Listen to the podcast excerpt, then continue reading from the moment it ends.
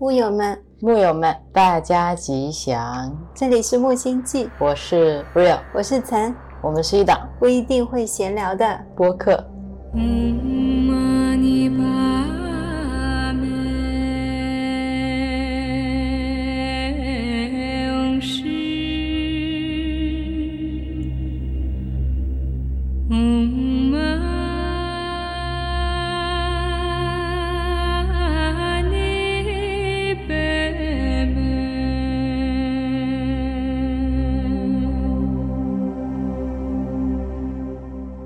天是听说我们上一期说成二零二二年了，我在评论里才发现，然后就去回听，发现确实。那今天我们是说二零二二年还是二零二三年啊？这好像还真的是一个难回答的问题一样。那这样吧，嗯，今天是五月三十日，具体哪个年份交给大家选择，因为时间是不存在的。嗯，现在是晚上，一边说时间是不存在的，一边说现在是晚上十点。嗯啊，我们刚刚和朋友聊完电话，怀着开心、兴奋、愉悦的心情，很快乐。这期要聊什么？这一期呢，聊另外一本书。最近聊书聊蛮密的嘛。其实书只是一个壳，你知道吗？我知道，我们就是一个套壳播客。对对对对，套壳公司。我们上一期不是聊了刘峰老师的书吗？嗯。我本来这一期是想跟大家聊我们最近很爱看的 Matthias 的，上一次有说到，聊到他的一些世界观和宇宙观，补充一下他的角度给大家。但是呢，计划赶不上变化。嗯。我不知道为什么又翻开了另一本书。对，又觉得。本来像《无量之网》还有《疗愈场》这两本书，我在上一期的修 notes 里面已经有推荐阅读了。我本来不准备聊的，但是呢，不知道哪一天晚上，也不知道为什么又翻开了，看到了里面关于对照的补充描述，我觉得很好的，可以把上一期刘峰老师我觉得没讲完的一些东西。或者说是有其他角度更多的一些补充可以带给大家，可能会有一些收获，所以我觉得这一期可以先把这个聊聊一下，作为一个承上启下的过渡，特别好。因为这本书我本来也没有打算翻开来看，嗯，我最近呢沉迷于剪视频中，对大家看 B 站很多长视频、短视频、中视频，曾每天都很勤奋的在剪视频上佛学版，剪视频上佛学版。然后我就在抽空的时候又要看马蒂亚斯的视频，然后自己还要冥想，嗯，就觉得咦，感觉还挺忙碌的。在书上面呢，也有自己想看的书，我就一直在 focus 自己的那些书里面。突然 Rio 那天跟我讲起《无量之网》，听到几个观点之后，哎，我觉得这本书很好看啊，因为跟《无量之网》类似的另一本书叫《疗愈场》，疗愈场我就。嗯，因为科学的词汇特别多嘛，我觉得信息量很密。没有啊，也是在讲故事啊。我觉得它跟无量之网的科学密度是差不多的。我感觉上一次我看的时候就挺高，那是上一次的你。有可能哦，今天晚上我回去看就觉得，哎，也就这样。但是在 Rio 跟我分享完无量之网的某些观点之后，我去看这本书，发现很好看。有时候是这样的，经过我的转译，可以链接你跟这本书。对对对，会让你对这本书产生。更多的信任感是的，我是这样的，看到一本书，我觉得有什么不错的地方，就会疯狂的给陈发文摘，发到他心动为止。他是不心动，我就当面再跟他讲里面的故事。一遇到就会说，哎，刚才我发给你微信，你看了吗？但是我想，我们不过就是一个在客厅，一个在卧室，或者一个刚去厕所。本来我们都在客厅，那么近的环境下面，有什么事要发微信给我？我每次一看微信弹窗是 real，我说哦，那也没什么急事吧。有急事就会喊我，但是他就会回来考你说这个观点你觉得怎么样？然后我说哪个观点啊？你刚才发了这么多观点给我，就没有一个打动你的吗？哦，我一看，我发现啊，真的有挺多是打动我的。对，然后大家如果去看《无量之网》，还有《疗愈场》，还有我们上一期聊的《开启你的高维智慧》，这三本书几乎是一个套装，因为封面都是一个设计的。嗯，然后内容其实还是蛮合一性的。对，所以当初我在看的时候，我就把三本一起看了。嗯，觉得其实他们是三个角度在互相补充，是，但是讲的是同一件事情，所以今天就当是给大家一个。什么？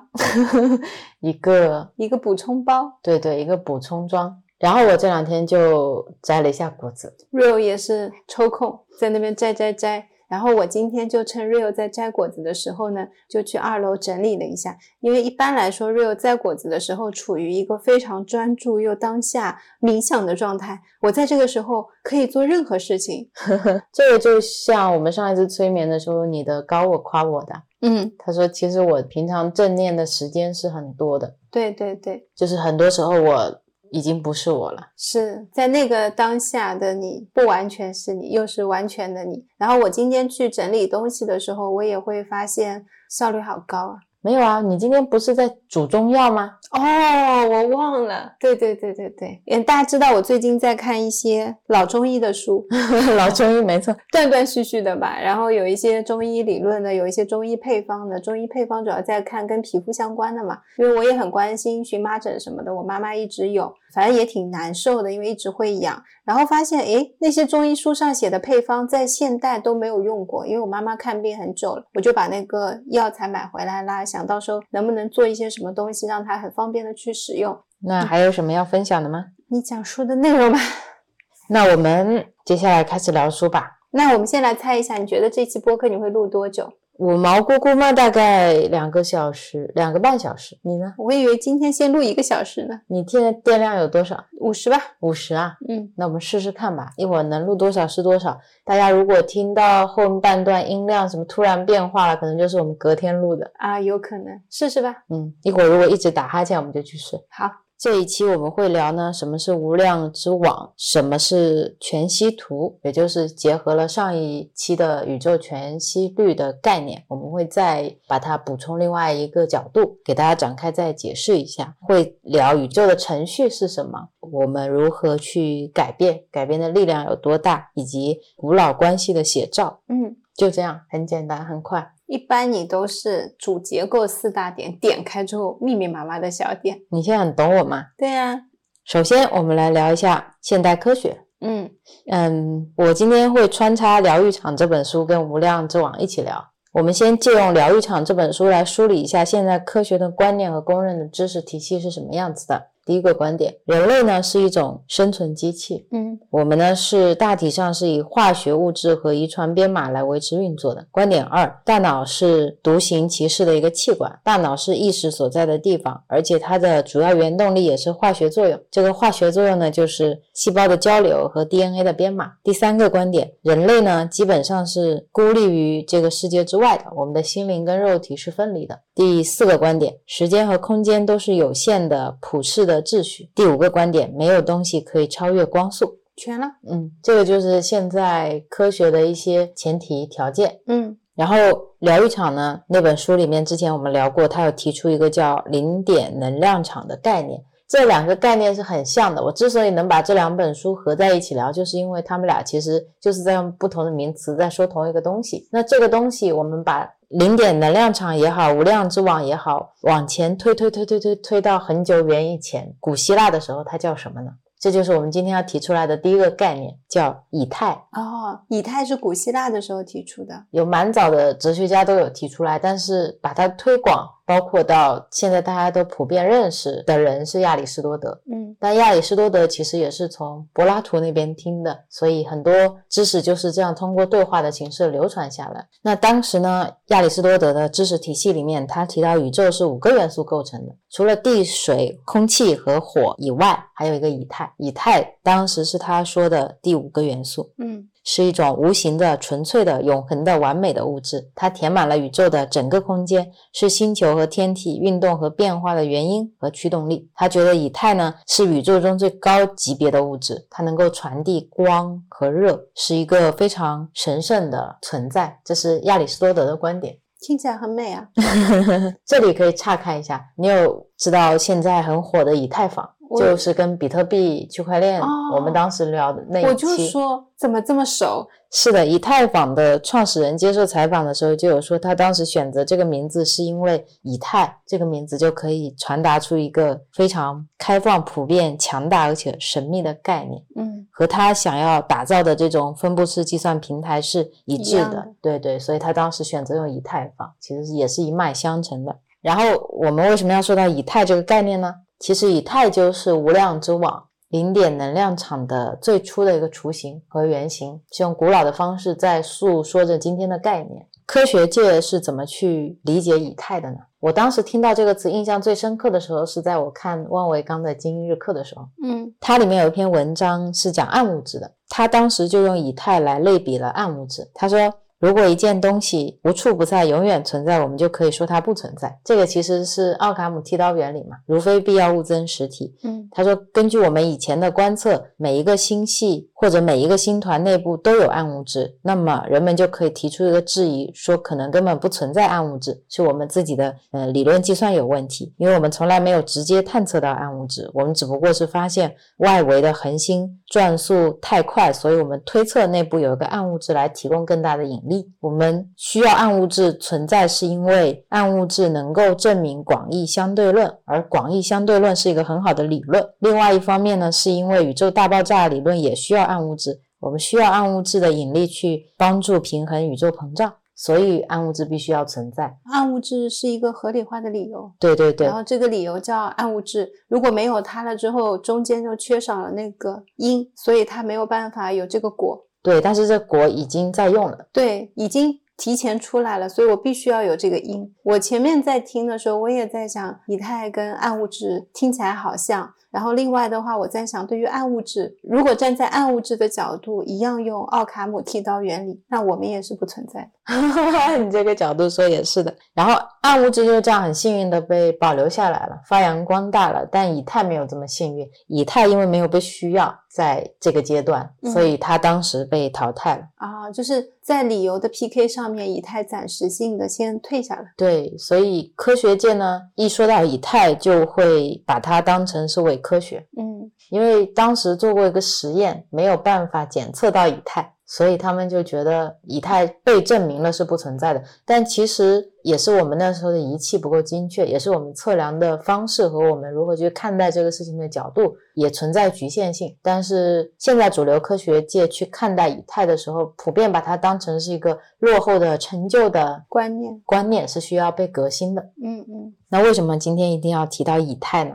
是因为。某种意义上，现代科学家觉得这个以太并不存在这样的一个观点，它已经成为了一个前提。然后后面的所有的研究都是基于这个前提，这个前提也就是宇宙中的一切都是相互独立的，因为没有了以太，就是没有了这个虚空中的连接的点空隙。嗯，就像我们城市跟城市之间，杭州跟宁波它独立，但是中间没有连通的高速公路。对对对，然后没有任何路可以去到那里，所以我们在地图上看的话，就是圈，宁波。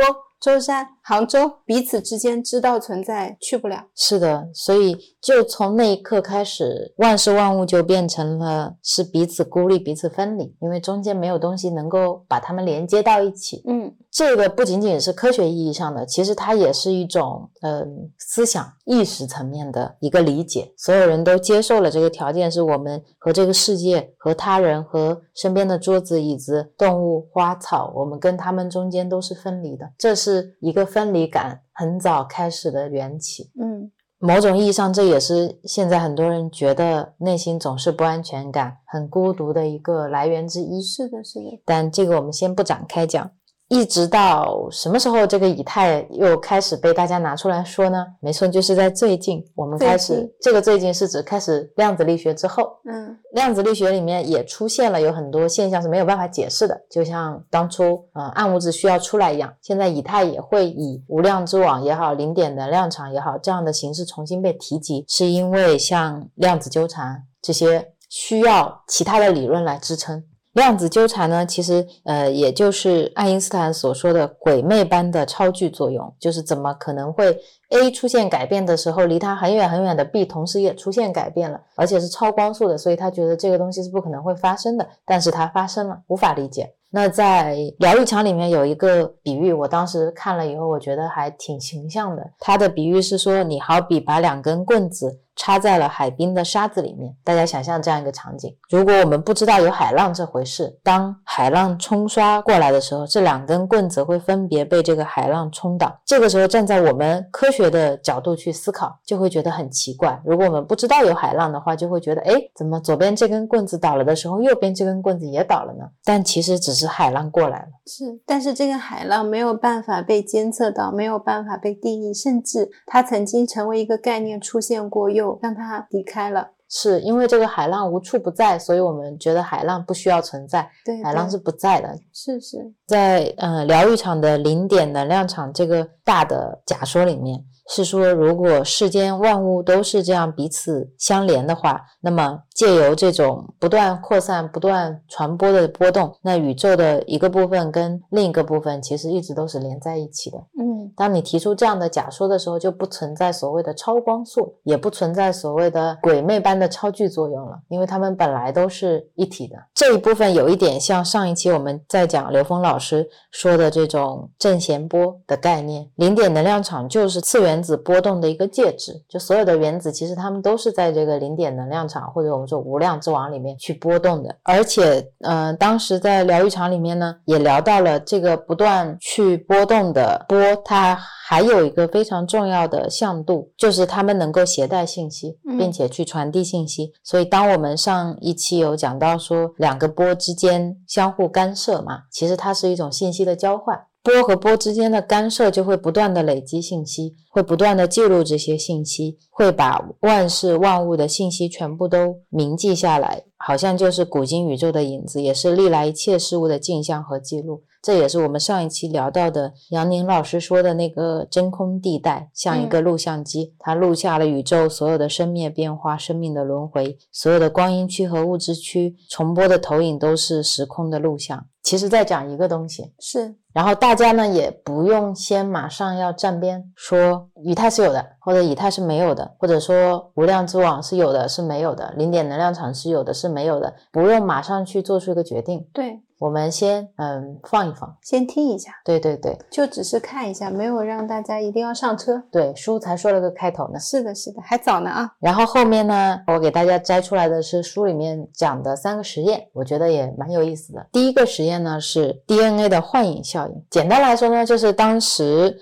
他们做了一个实验，在一个真空管里面，嗯，放进了 DNA。对对对对对，你说的对。你继续。嗯，当时是一个俄罗斯的科学实验研究，他们首先呢是设计了一个特殊的试管，创造了一个真空的环境，所有的空气都没有了，里面还是有东西，那是什么呢？剩下的就是光子。而且科学家他们是可以用精确的设备来检测到这个光子在试管中所处的具体的位置的。他们想去测一下这个光子，它是会在管壁上附着呢，还是他们会跑来跑去，还是说他们会在管的底部？根据科学家的监测，光子是随机分布的，在这个抽真空的管子里面，光子呢是分散于各处的。这一切都符合科学家们的想象。接下来的实验就不一样了，把人类的 DNA 放到了试管里面，那光子在 DNA 的存在下会变成什么样子呢？不再是之前的随机分布了，出现了一个有序的重新排列，所以这里就可以得出一个结论：DNA 对光子具有直接的影响，它们好像能通过某种方式可以让这个光子有规律的排列。但这还不是最惊人的，最惊人的事情是把 DNA 从这个容器中拿出来的时候，你猜怎么样？光子没有恢复原来的散乱的形状，它依旧保持当时。受 DNA 影响的那个形状，哇，你好厉害啊！我这里看了，连当时的呃研究人员都说光子的表现是惊人的，而且是违背常理的。嗯，为什么 DNA 从试管中移出来以后还能影响光子？是它残留的什么东西影响了光子，还是说它们两个已经产生了某种联系？对，即使分隔两地，它们还是能够。互相通讯，只是我们不知道他们是怎么通讯的。嗯，他们物理上保持着分离的状态，但他们是能够在信息上进行交互的。点题了，无量之网。所以又因为这一个实验是用 DNA，它跟生命直接相关嘛，所以科学家就把这个现象叫 DNA 的幻影效应。嗯，由此来说，DNA 是可以改变光子的行为的。这是第一个实验。接下来我们再说第二个实验。这个实验我给它取个名字吧，叫嗯 DNA 超距作用。这个实验是这样的：二十世纪九十年代的时候，这个是美国军方做的研究，他们针对独立于人体之外的细胞做了一系列的调查，尤其是 DNA 能不能被人类的情绪影响这一方面，比如说消极情绪、积极情绪对它的影响是什么样的。他们的实验呢是先在受试者的口腔中采集 DNA 跟组织样本，然后 DNA 会被放在一个特殊的装置中去检测。受试者会被带到很远的另一个房间，也就是说，受试者跟他的 DNA 是分离的。然后受试者呢会在房间里面看着一些影片，里面有什么战争啦、喜剧片啊，各种各样不同类型的，让他产生一些情绪体验。嗯，当受试者在看电影的时候，在 DNA 的那个房间里面，他们就会检测这个 DNA 能不能产生相应的反应。结果呢，就是当受试者体验到情绪的高潮和低谷的时候，他的细胞和 DNA 几乎在同一时间也会产生一个强烈的电流反应，即使他们并没有在一起，这个 DNA 也不在受试者的体内。嗯，而且很有意思的是，当这个作者他有一次在一个会议上做演讲，有讲到了这个实验。当时参加会议的其中一个与会者就告诉他，他是这个实验的研究人员之一。他说，这个实验后面他们还有做了更极端的实验，比如说他们不断的在延展他们之间的距离。当时是在同一幢大楼的不同房间，到后面他们有隔了四百八十公里这样的距离，都还是可以做到几乎同时的反应。当时他们的研究人员还说，其实人体是没有实际的结束之时和真正的开始之处的。嗯，说的好好啊。是啊，所以从这个实验里来看，其实当我们去接触其他人的时候，就会留下信息。是的，不管我们是以哪种形式的肢体接触，比如说你握个手啊、拍拍肩膀啊，但其实都是会在其他人的身上交互我们的 DNA 信息，而这些 DNA 信息，它其实又以我们的情绪，我们生活的状态在持续生活着，所以我们其实，在和身边的人不断的保持着非常密切的联系。是，然后这些联系是呃我们之间的那个高速公路。是的，是的，只是它被隐形掉然后我一开始听到这个概念的时候，还觉得天哪，那我今天跟一个陌生人握完手，我跟他产生交互了。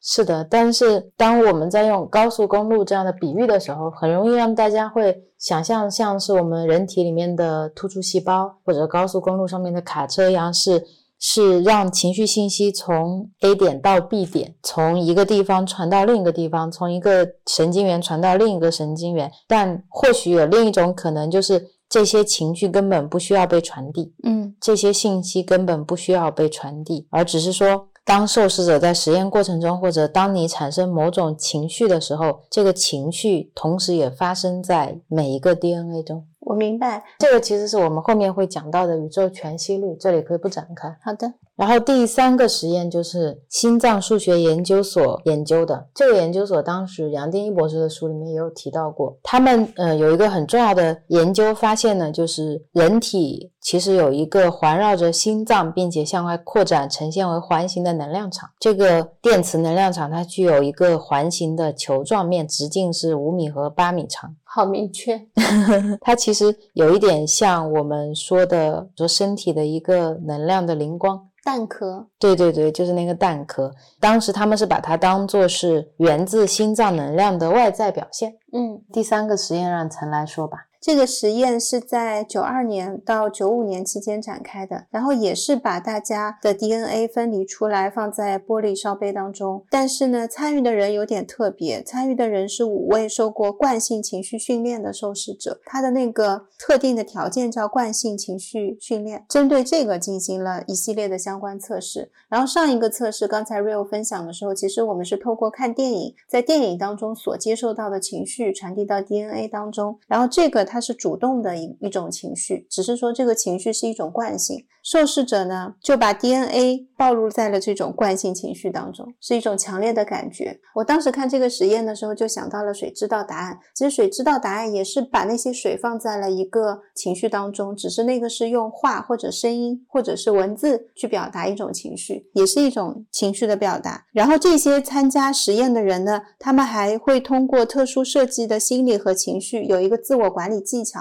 尝试去平复自己的情绪，然后他们会把注意力放在心脏部位，并聚焦在积极的情绪上，他们会创造出特定的生理状态。接下来呢，科学家就会通过特殊的技术来分析 DNA 在化学形态上面的变化。所以它的结果就是人类的情绪会改变 DNA 的形状。是，也就是说，在没有物理性接触的情况下，只通过参与者自身产生的一种精确的感觉，就可以影响到烧杯中的 DNA 分子。也就是说，其实我们不需要外在的东西刺激我，或者是让我开心，让我不快乐，我本身自己就有这样的这种能力去改变。是的，在这个实验里面有两个点嘛，第一个点是上一个实验我们是被动接受的情绪改变，对，在这里我们是主动产生的一个情绪意向。第二个。很重要的点呢是。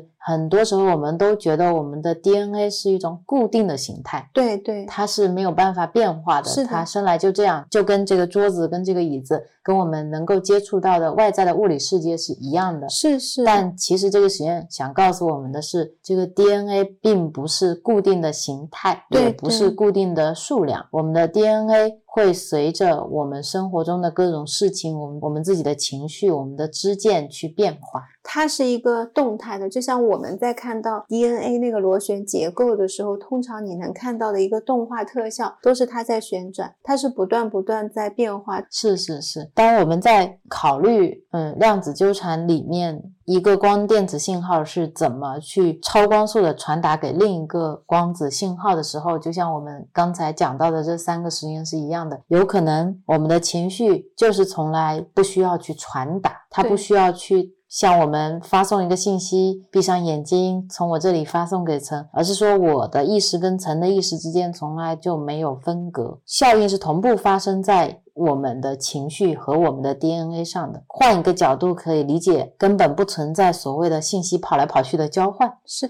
它不需要有一辆运输车运来运去，因为所有的东西都存在于每一处。这个大家怎么理解，就可以结合我们上一期聊宇宙全息律来理解，也可以重新去理解一下什么叫我们本自具足。嗯，在《无量之网》这本书里面提到的是全息图的概念。什么叫全息图呢？如果你请一个技术人员来给你解释的话。他会告诉你，这是一种特殊的摄影技术，在影片的表面受到光的照射的时候，能够呈现出一个三维的影像。这个创造图像的过程很特别的是，它要用激光把图像分布式的呈现在整个胶片的表面。也就是说，透过这种方式，胶片表面的每一个部分都包含了眼睛能够看到的整张原始图片，只是它的比例很小。换句话说，就是胶片的每一个碎片都是一张全息图。嗯。如果我们把这个图片分割成若干个碎片，那不管这个碎片的面积有多小，它都能显示原始图片的完整画面。这个叫全息图的技术。那这个技术其实也就是要补充我们上一期讲的宇宙全息率。而且这里面有个很有意思的题外话，就是有一个科学家叫丹尼斯加伯，他用傅立叶变换创造出了第一幅全息图，在一九七一年获得了诺贝尔奖。上一期我们也在聊正弦波，通过傅立叶变换都可以得到我们最原始的一面，就是简谐波，就是龙的传人，其实也是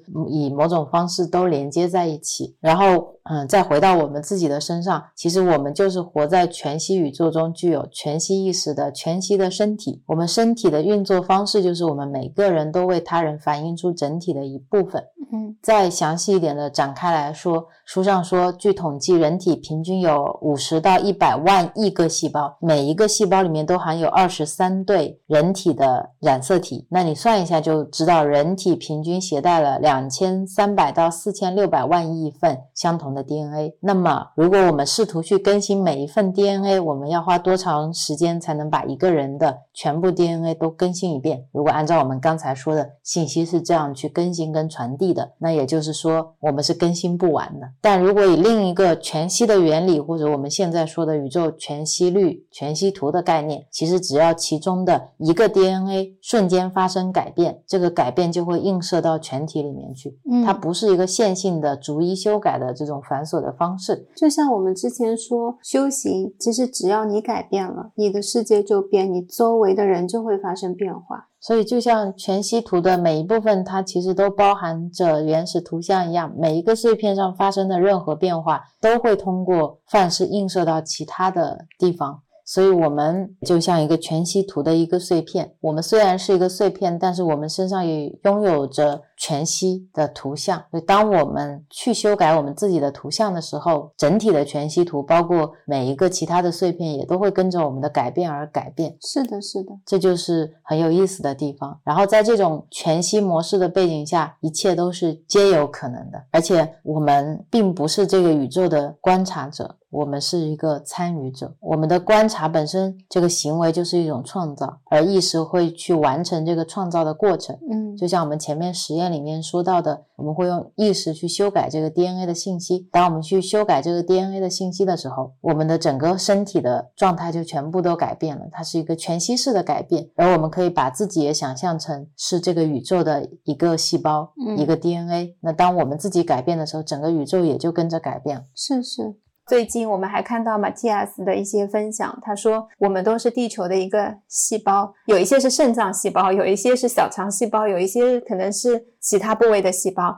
如果地球是一个人，它是共生的，那我们就像我们现在肠道里的小肠细胞一样，我们就是一个小小的存在的个体，但是我们彼此之间又相互连接，嗯，因为我们是在这个身体里面是共存的。是啊，就像有一期播客里面他有聊到说。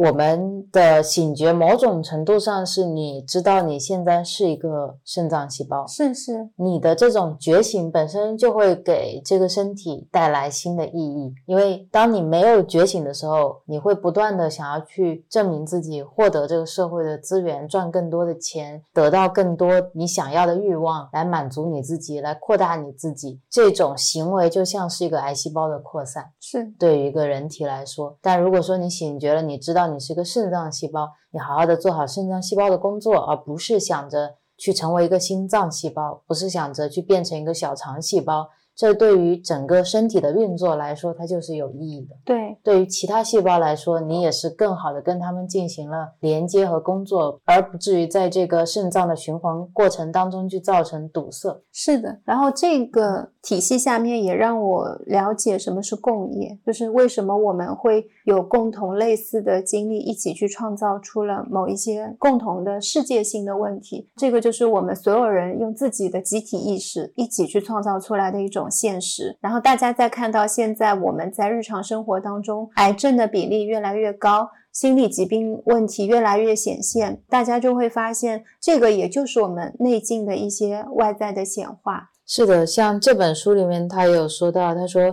我们是一个包含了许多实相的更大系统的一部分。我们所见到的这个宇宙，可能是我们所有人的集体意识从深层领域中的可能性转变为物质实相的结果，也就是我们说的共业。对，我觉得一体是像我是这个身体中的一个细胞，但是当你觉得你是身体中的一个细胞的时候，你又会觉得很无力。一个细胞不是很快在身体中就出生、凋亡、死去，就像我们人的一生就结束了，那有什么意义呢？但是如果你说我是本自具足的，我是佛，我是全息图中的一个碎片，但是我这里又反映着所有，我的改变就能改变所有。如果这两个都是事实的话，那就意味着一个肾脏细胞它可以改变身体所有的细胞。嗯，我们现在的解剖学的角度，你去理解这个东西，你又是没有办法理解的。是是，你是怎么看待这个矛盾的？我想一下啊，我是嗯，我的想法是，我知道我是一个肾脏细胞。我觉得好棒！我知道了一个真相，我是一个肾脏细胞。那我接下来这一生就是好好的做一个肾脏细胞啊！我去学习肾脏细胞要干什么，怎么样做一颗好的肾脏细胞，可以让其他的细胞都开心快乐。我就是这样子的。站在肾脏细胞的角度，怎么理解本自具足？就是我们的身体生来就已经被设计好，能够具有所有的功能。哪怕是一个肾脏细胞，我现在在肾脏，对吧？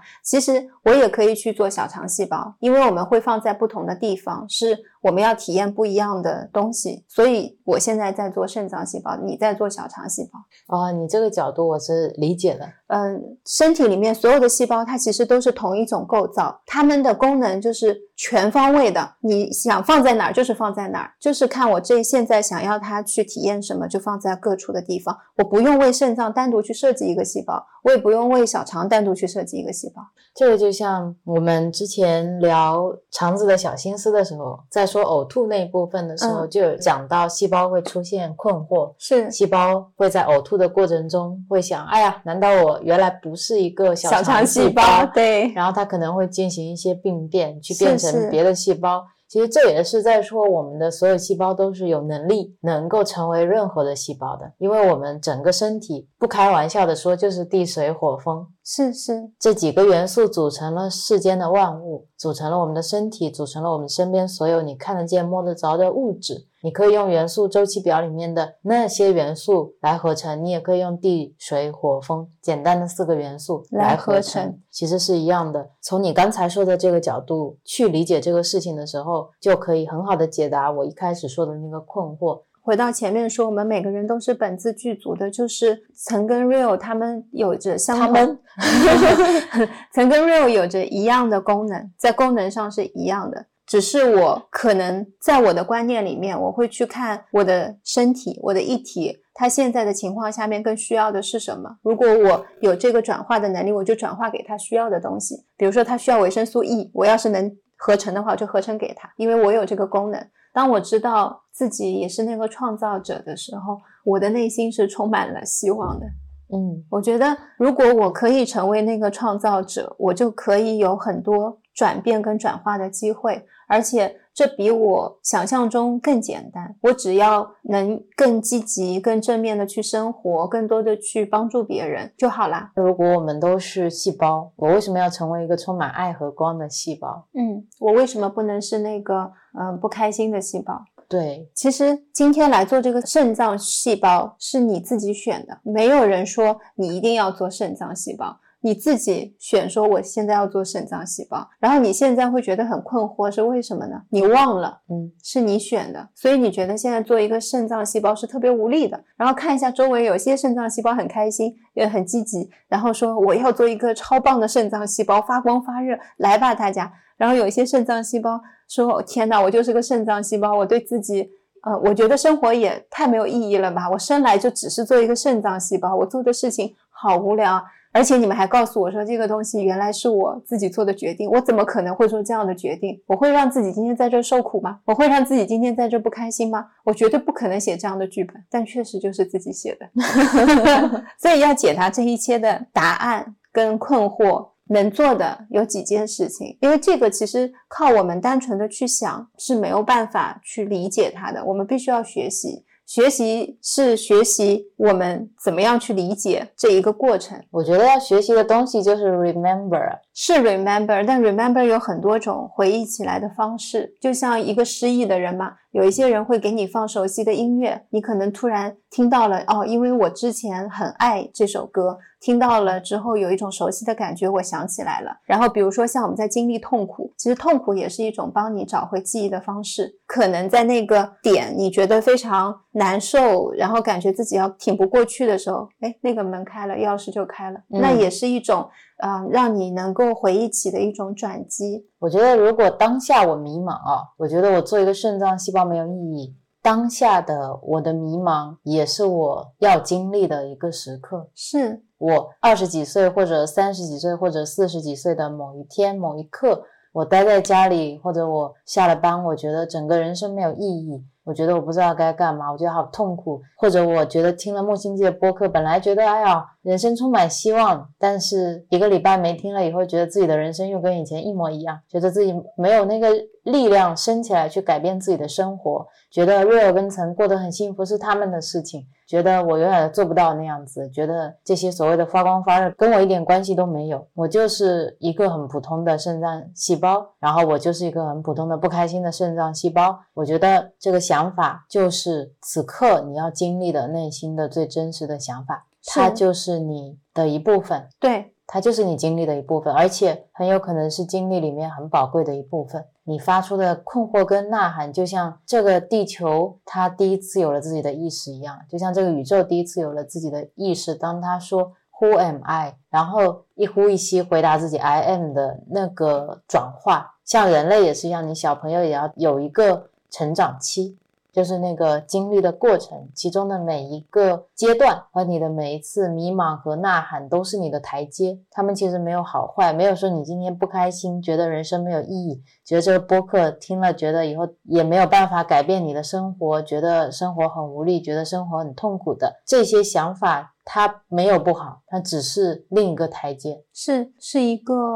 你选择的方式，我指的选择，并不是指你现在的那种选择，而是另一种选择。我知道，当我们在做选择的时候，我们并没有在选我要做一个更痛苦的人生，还是我要做一个更美好的人生，或者说我要今天做心脏细胞就比肾脏细胞好一些，高级一点，高级一点，并不是。所有的东西都是平等的，痛苦。和快乐也是平等，也是平等的。所以，当我们在选择这个经历的时候，我们知道这只是一场经历。但是，当我们进来了，我们经历的时候，我们不明白这个经历的意义是什么。这就是我们经历的意义。是是是，本身就是这种即兴的碰撞，二元的对立，有意义无意义的冲击，才能够让我们有这些所谓的情绪和体验。而这个东西也是我们的力量，对，也是我们要感恩的一部分。对，其实因为我们现在有一些社会的二元的对立的评判标准在那里，所以好像听到负面的，我们就天然的会认为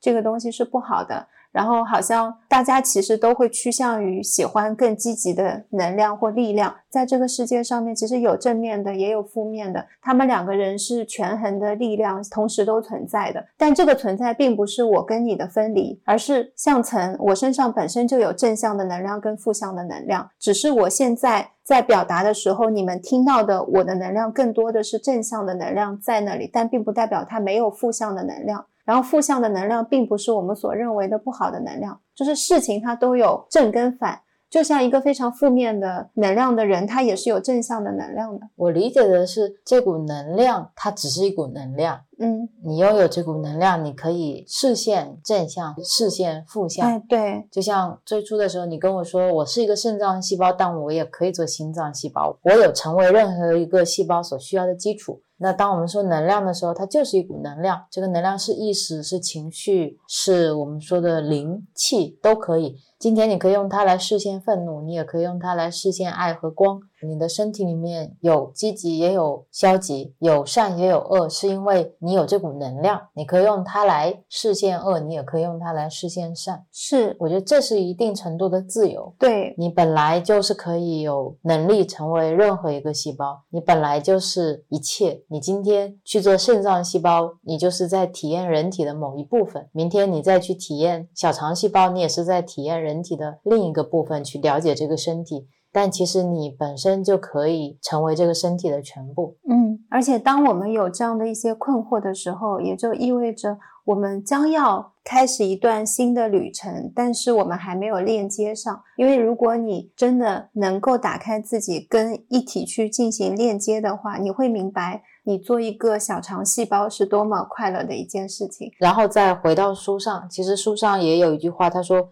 我们是那一股形成宇宙的能量，然后我们自己也是我们创造的一切的体验者，因为我们都是有意识的，而意识似乎就是这个宇宙的材料。如果我们把这个呃宇宙比喻成一台计算机，你并不需要去学会 C 语言、C 加加或者 Java，你才能够跟它进行沟通。你不需要学会去编程，那个跟计算机对话的能力你已经有了。那个能力就是我们的情绪、我们的意识、我们与生俱来的东西。我们每天用它来做非常平常的事情的东西。意识的语言就是我们共同的情绪。我们都知道如何去爱、去恨、去恐惧、去原谅。去难过，去悲伤，像刚才一样去思考意义。我们所有的这些，其实都是我们的能力，都是我们的能量。我们可以用这一股能量来去伤害别人，或者我们可以用它来去感受这个世界的所有的一切。我们用它来去祈祷、去信念、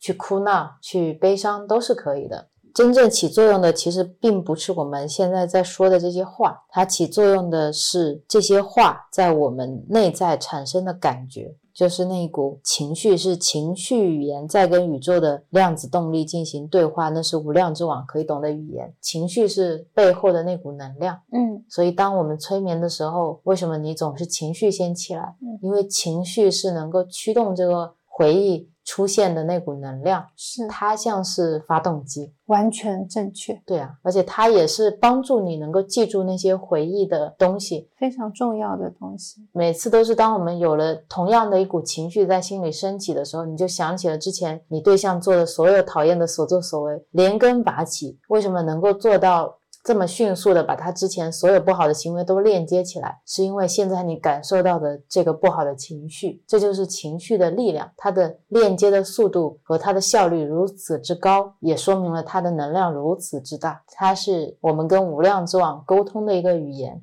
所以我们在存储的时候，并不是记忆，所以其实每一刻我们都在把自己的情绪输入。发送给我们的意识，是。发送给这个无量之网，然后让它帮我们转译成我们的身体、我们的关系、我们的生活和我们存在的这个世界的现实。像前面的实验是一样的，由我们的情绪作为一股燃料或者动力，去改变着 DNA，改变着这个无量之网的世界，改变着我们生活的环境和周遭，我们跟亲朋好友、跟同事、跟恋人之间的关系。所以，我们不需要去纠结我们到底有没有这股能量。嗯，我们要想的是，我们怎么去运用这股能量。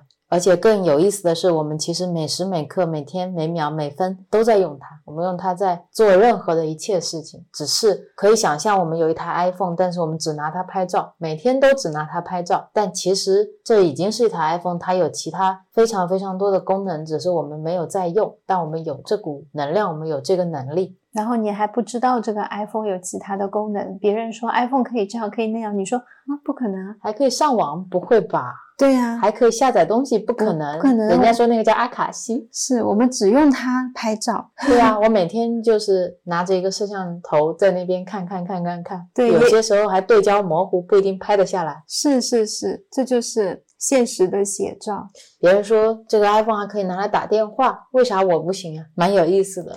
然后我在书上还看到他有一段在讲我们这个力量到底有多强，讲到了一个呃力量的计算公式。他研究的是，如果我们要降低一个区域内的暴力跟犯罪行为的发生率，需要多少人去进行和平的祷告，才能够把内在创造出的这种平和的体验映射到周围的世界里面去。也就是刘峰老师说的，你的内在环境如何转换成外在现实世界。需要的能量到底有多大？他这里量化了一个公式，我觉得蛮有意思的，也分享一下。他说，计算公式第一步是计算可以出现的总人数，第二步是计算出总人数的百分之一，第三步是计算这个百分之一的平方根。这就是最后所需要的数字。打个比方，如果我们在一个拥有一百万人口的城市，那需要多少个和平冥想者呢？经过前面三步计算以后，得出的结果是一百个人。谢谢你没有问我。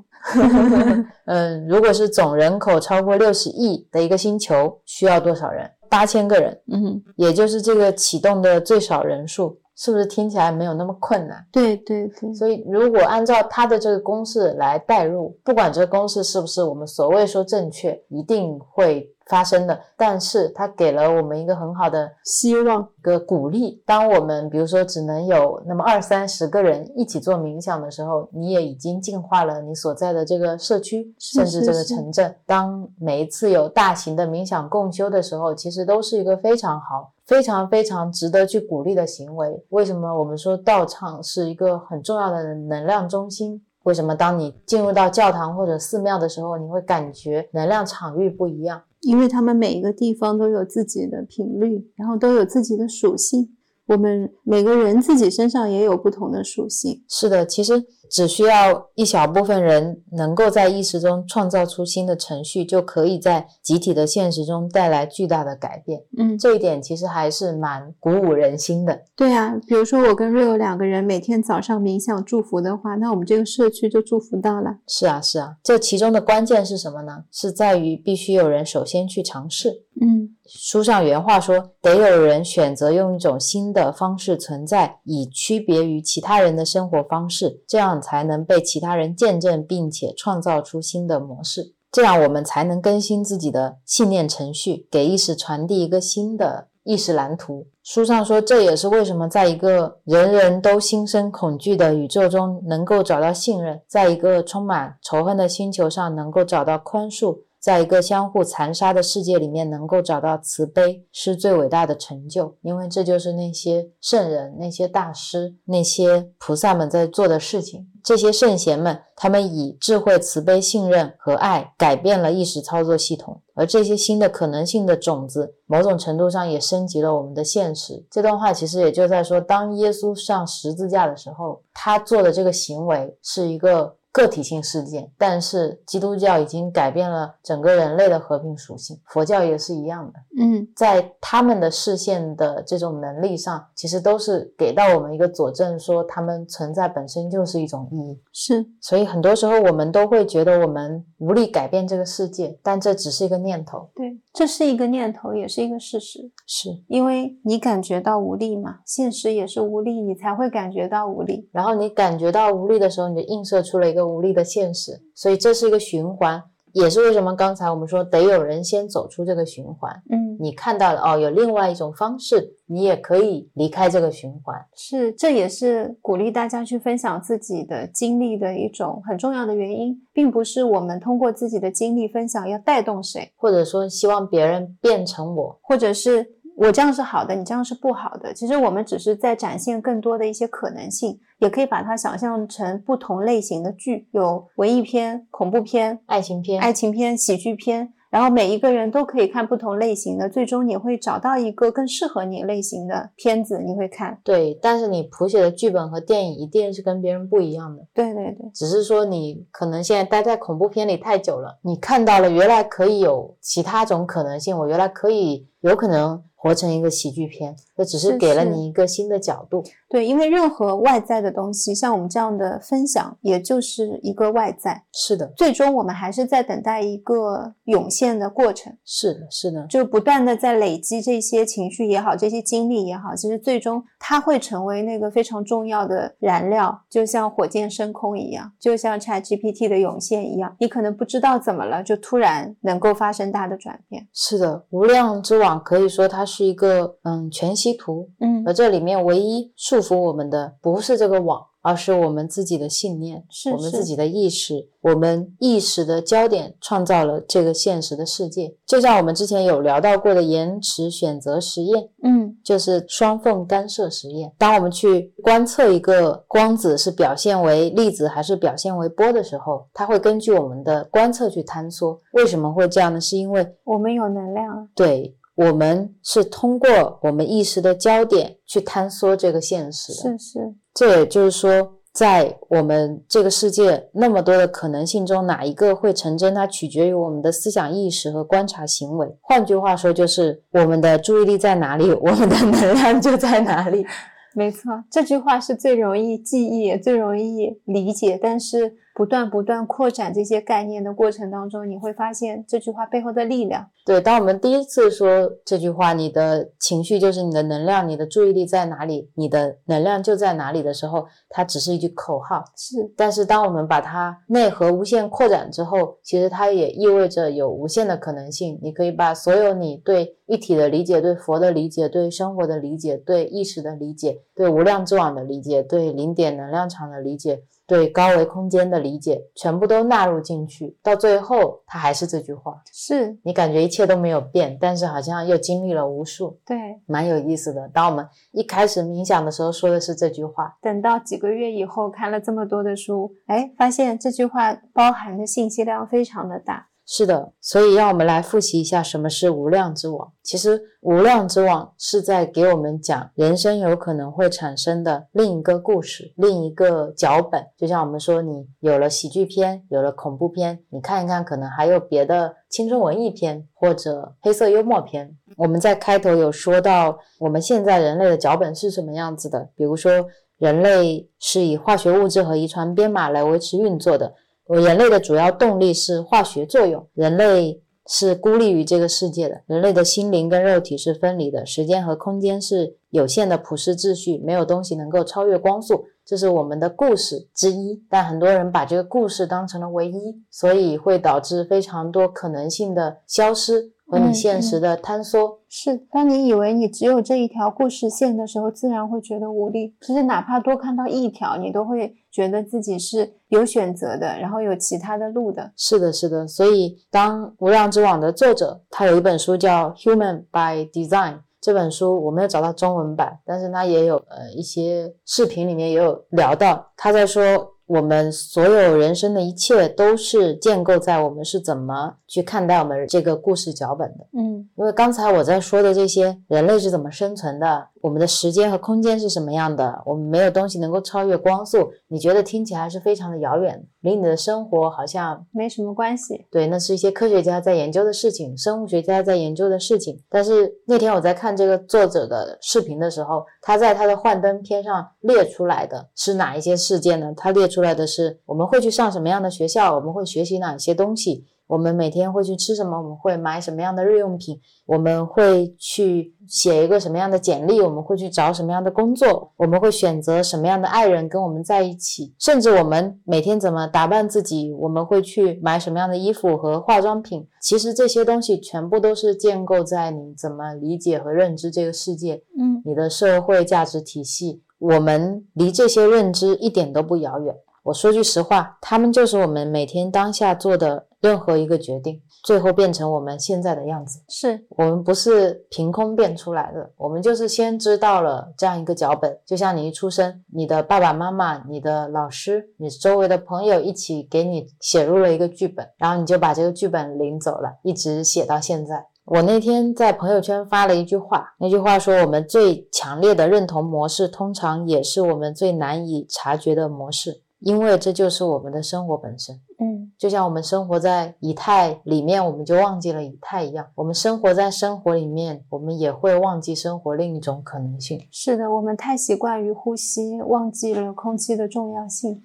是。然后以至于到最后，我们可能很难去想象或者接受另一种可能性。就像我那天回头想去看万维刚的精英日课是怎么在说以太的，我就翻到了他有一篇文章是在讲量子佛学。里面他说啊，遇事不决量子力学，嗯，量子力学很神秘，生命和意识也很神秘，所以很容易就会把它们联系在一起，因为他们都很难解释清楚。文章里面说，那些把量子力学和佛学和蒸汽之类的东西联系在一起的说法，我们甚至不需要证据就可以排除。那些说法太过玄虚，根本都不能精确的用一个科学现象去描述，你又怎么去验证呢？佛家说的“性觉必明，妄为明觉”这句话到底是什么意思呢？佛经的本意很可能根本都不是在说一个物理现象，而是一个心理学的论断。有一个思维工具叫牛顿的火焰激光剑，也就是说，如果一个东西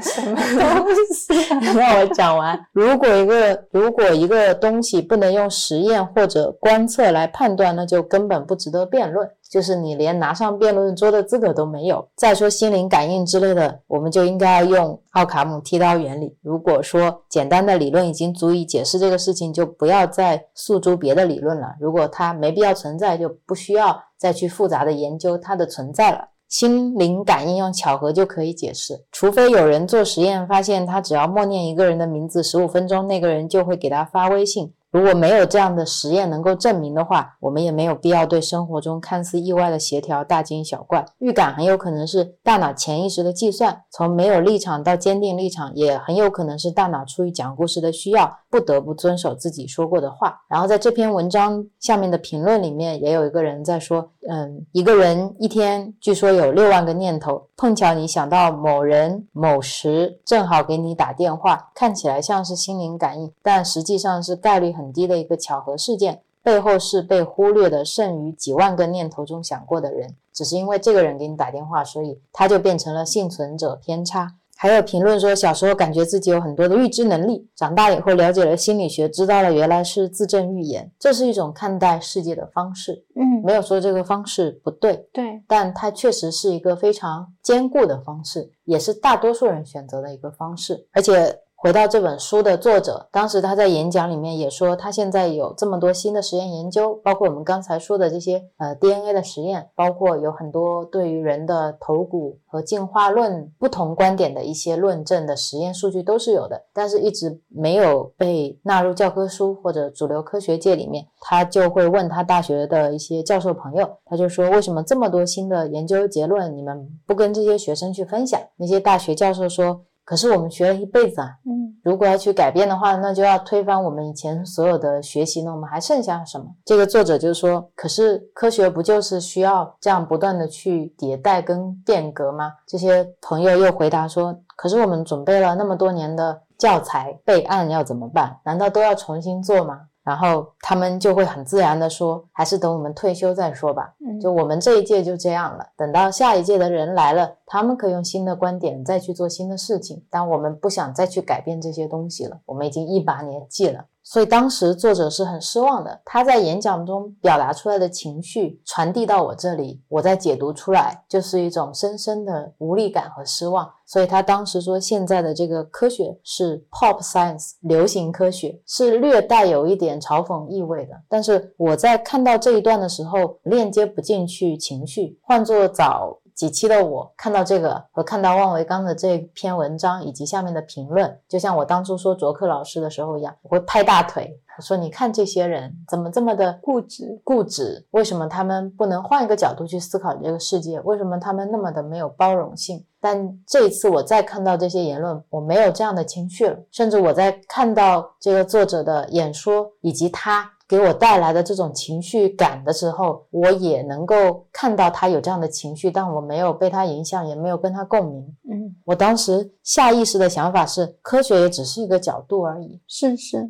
甚至很多人对科学的理解跟定义都不一样。有些人觉得从追求真理的角度看，这些新的实验理论也是科学。就像刘峰老师说，我们人类最大的问题是想用三维的方法解决所有高维的问题。当我们说实验是检验真理的唯一标准的时候，要补充的应该是三维实验检验三维真理，高维实验检验高维真理。让只会做三维实践的人去检验高维真理是不可能的，就像你不可能让蚂蚁去检验人的真理一样。所以刘峰老师提出来的是，真正有价值的实践是能够在任何一个空间去践行的，这是他眼中的科学，也叫科学。我们每一个人对科学的定义都不一样。所以，科学是一个角度，但每一个人眼里的科学都是不同的科学，它又分开成了不同的角度。退一步讲，就算现在作者说的这个 pop science 这个流行科学，它最终演变成了新的宗教，然后它没有办法容纳其他任何不同的学说跟实验结果，它也有可能只是一个成长的过程而已。它也只是我们刚才说的，你悲伤痛苦，觉得人生没有意义的那一刻，它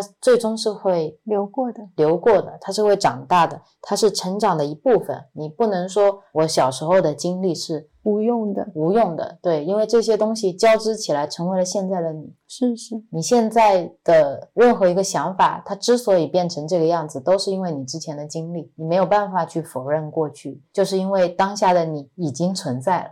所以我觉得这也是我的改变，我比以前好像变得更加的包容了一点。嗯，我从一开始非常理性的坚守科学，到后面有点松动。到后面会开始质疑科学，甚至会有一点因为我跟他之间的分离而觉得我自己反而更加科学了。但这种更加科学，其实也是又回到了我之前对自己的评判是一样的。就像我们上一期说，刘峰老师说，你站在对和错的角度，你是永远都陷在这个三维空间的标准里面的。你想要超越三维，你只有跳出所谓的对错。跳出所谓的科学和伪科学，跳出所谓的科学和宗教，要把这些词全部都打通。是是是，当我不再说什么科学是主流科学、流行科学，像他说 pop science 的时候，当我没有这个 pop science，我只有 science 的时候，才是一种和谐的角度。是，就像我们之前说，呃，中医啊、西医啊、自然疗法、方疗啊等等，其实都是一种治疗的方式。每一个学派它都有自己的一些观点，出发点也不一样，产生的那个契机也不同。是是是，存在的时代跟年代以及它的历史都不同，我们很难站在现在去说哪个更好，哪个更不好。是是是，包括当我们说科学的时候。主流科学是科学，非主流科学是科学，佛教是科学，基督教是科学，伊斯兰教是科学，所有的东西其实都是一体的。很关键的一点是不要执着，这个执着是指不要拿起了科学就否定了一切。这个也是一种信仰，也包括说拿起了佛学，我就没有办法再去看基督教，就会开始分离。其实我们真正这些学派，你到最后去发现，西医是希望治愈你的，芳疗也希望能疗愈你，自然疗法也是，中医也是。是啊，甚至于现在学佛的人之间都会有分离。不同的派系之间也会有分离，是，但大家好像都忘记了我们的共同目标，就是希望能够能够让人可以醒觉。它是合一的，它在最根的那个地方，它们产生的那一刻、那一念的时候是合一的。是的，就像我们上一期有聊到的人，当你把所有的精力都。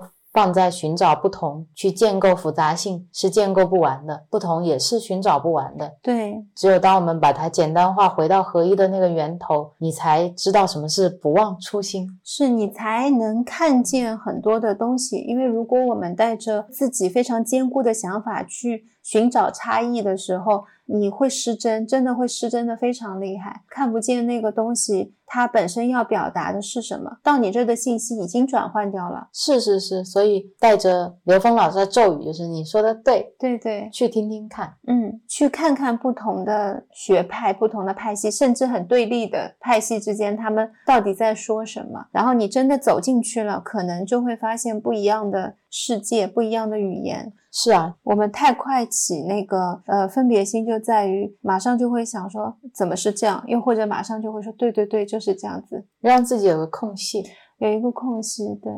所以像呃疗愈场跟无量之网，他们要建构出来的一个新的故事剧本是这个样子的。不管你怎么去称呼它，也不管科学跟宗教如何来定义它，但确实有个东西在那里。不管你叫它以太，叫它无量之网，叫它零点能力场都可以。它是一种力量，一种场域，一种存在，或者说是一张巨大的网，把我们每一个人、整个世界和一种更高的力量结合在一起。无量之网的三条原则，第一条是万事万物都存在于无量之网里面，所有的一切都是相互关联的。如果是这样，意味着我们做的每一件事情都会影响到其他的人。那第二条原则是无量之网是全息的，这意味着这个场域内的任何一部分都包含着整个场域的信息。也意味着，如果我们在客厅或者在卧室里面去做祈祷、去做祝福、感恩的时候，就已经在我们所祝福的、所爱的对象和我们投射的这个地方发生了效用。换句话说，就是你不需要把自己的感恩、祝福、祈祷传递到某一个地方，因为它已经存在所有的地方。第三个原则是，过去、现在跟未来是紧密相连的。无量之网是一个时间的容器，就是你现在的改变可以同时改变你的过去和未来，这就是一个新的故事脚本，好让人欣喜。像是玩游戏的时候，我自己能够在游戏中，然后我还可以创造新的脚本。对，你可以有一套属于你自己的游戏。是是，所以现在我们知道。只要改变我们自己的认知，我们就可以改变我们周围的世界。就像上一期我们一直在说的，改变你自己的内境，你的外境就会跟着改变。那我们就要问，怎么去改变自己的内境？那我们需要打破我们刚才说的这个循环，我们要把新的映射写入我们的程序里面。因为你按照以前的程序继续 run 的话，那就是会 run 出你以前的故事线。我们现在要把新的故事线写进来，也就是我们要改变对于这个世界、对于我们自己的看法。这其实是一件还蛮有挑战的事情，因为对自己内在信念的坚守是非常坚固的。我们生来就是全身心的在这个外在的世界中和其他人进行着波澜壮阔的战斗，以此来捍卫我们自己信念中的那个自己。每一次你跟别人之间的战斗，或者争论，或者辩论，或者分离多一次，就捍卫了你内心的这个故事线多一分。所以现在你花了几十年的时间把它。钢筋水泥墙坚固起来了，这个相当于你买了房子，前面已经装修完了，然后你现在开始要改装修、改格局，你就有一些墙有点费劲，水泥的你得要用机器敲啊，人工敲，要敲好久。有些墙呢是木板的，比较松脱。有时候呢，你以为这个装修十天就可以做完了，结果今天黄梅天来了，你刷墙必须得停，因为什么弄水泥干不了等等。是的，因为当你去听说哦，有一些人很容易就改变了，你说六祖顿悟了，那为什么我要在这钢筋水泥墙？这个时候可能又会生出一种无力感。嗯，其实无力来自于我不知道我可以做什么，或者是我感觉做了没效果，是吧？是无力不就来自于这两个吗？然后我刚才听到你这个想法，我没有感受到无力，是我知道我可以做什么。是的，无力其实很大一部分是源于没有智慧。大家回去念一念《文殊菩萨心咒》，还有就是嗯，缺乏体验。缺乏转变的体验，缺乏转变的体验，缺乏智慧，然后缺乏资粮去亲近善知识。嗯嗯，很多时候是你可能很容易被一个框架框的死死的。还有一种例子，就像我们收纳，我老是觉得家里很乱，我不断的去收纳，买工具，用各种方法。怎么收纳都还是乱。现在我发现，其实跟东西多少也没关系，跟你到底用什么样的方式收纳也没关系。等到你知道自己要怎么生活，我会需要哪些东西之后，自然而然就会了。嗯，但是当我不知道我是想要怎么生活的，我需要哪些东西的时候，你就会一直在收纳。嗯，你今天看到日本收纳方式很好，你就会用日本收纳方式。你永远在关注的就是我怎么样把东西放得整齐，放得像别人一样好看，放得像广告上面一样。我还可以花钱请别人来给我收纳，我把我的需求告诉他，他走了之后呢，我维护不到他那个样子。是的，是的，很多时候我们都是处于这样的状态，然后永远都。在这样的轮回跟循环当中，是的，书里面有一段对话，是摘了另外一本书，叫《前往伊斯特兰的旅程》。嗯，这本书里面是一个印第安亚基族的巫师，叫唐望，跟这本书的作者也是他学生，叫卡洛斯·卡斯特尼达，在讲述他对于这个世界的很多看法。这一套有三本，也推荐大家去看。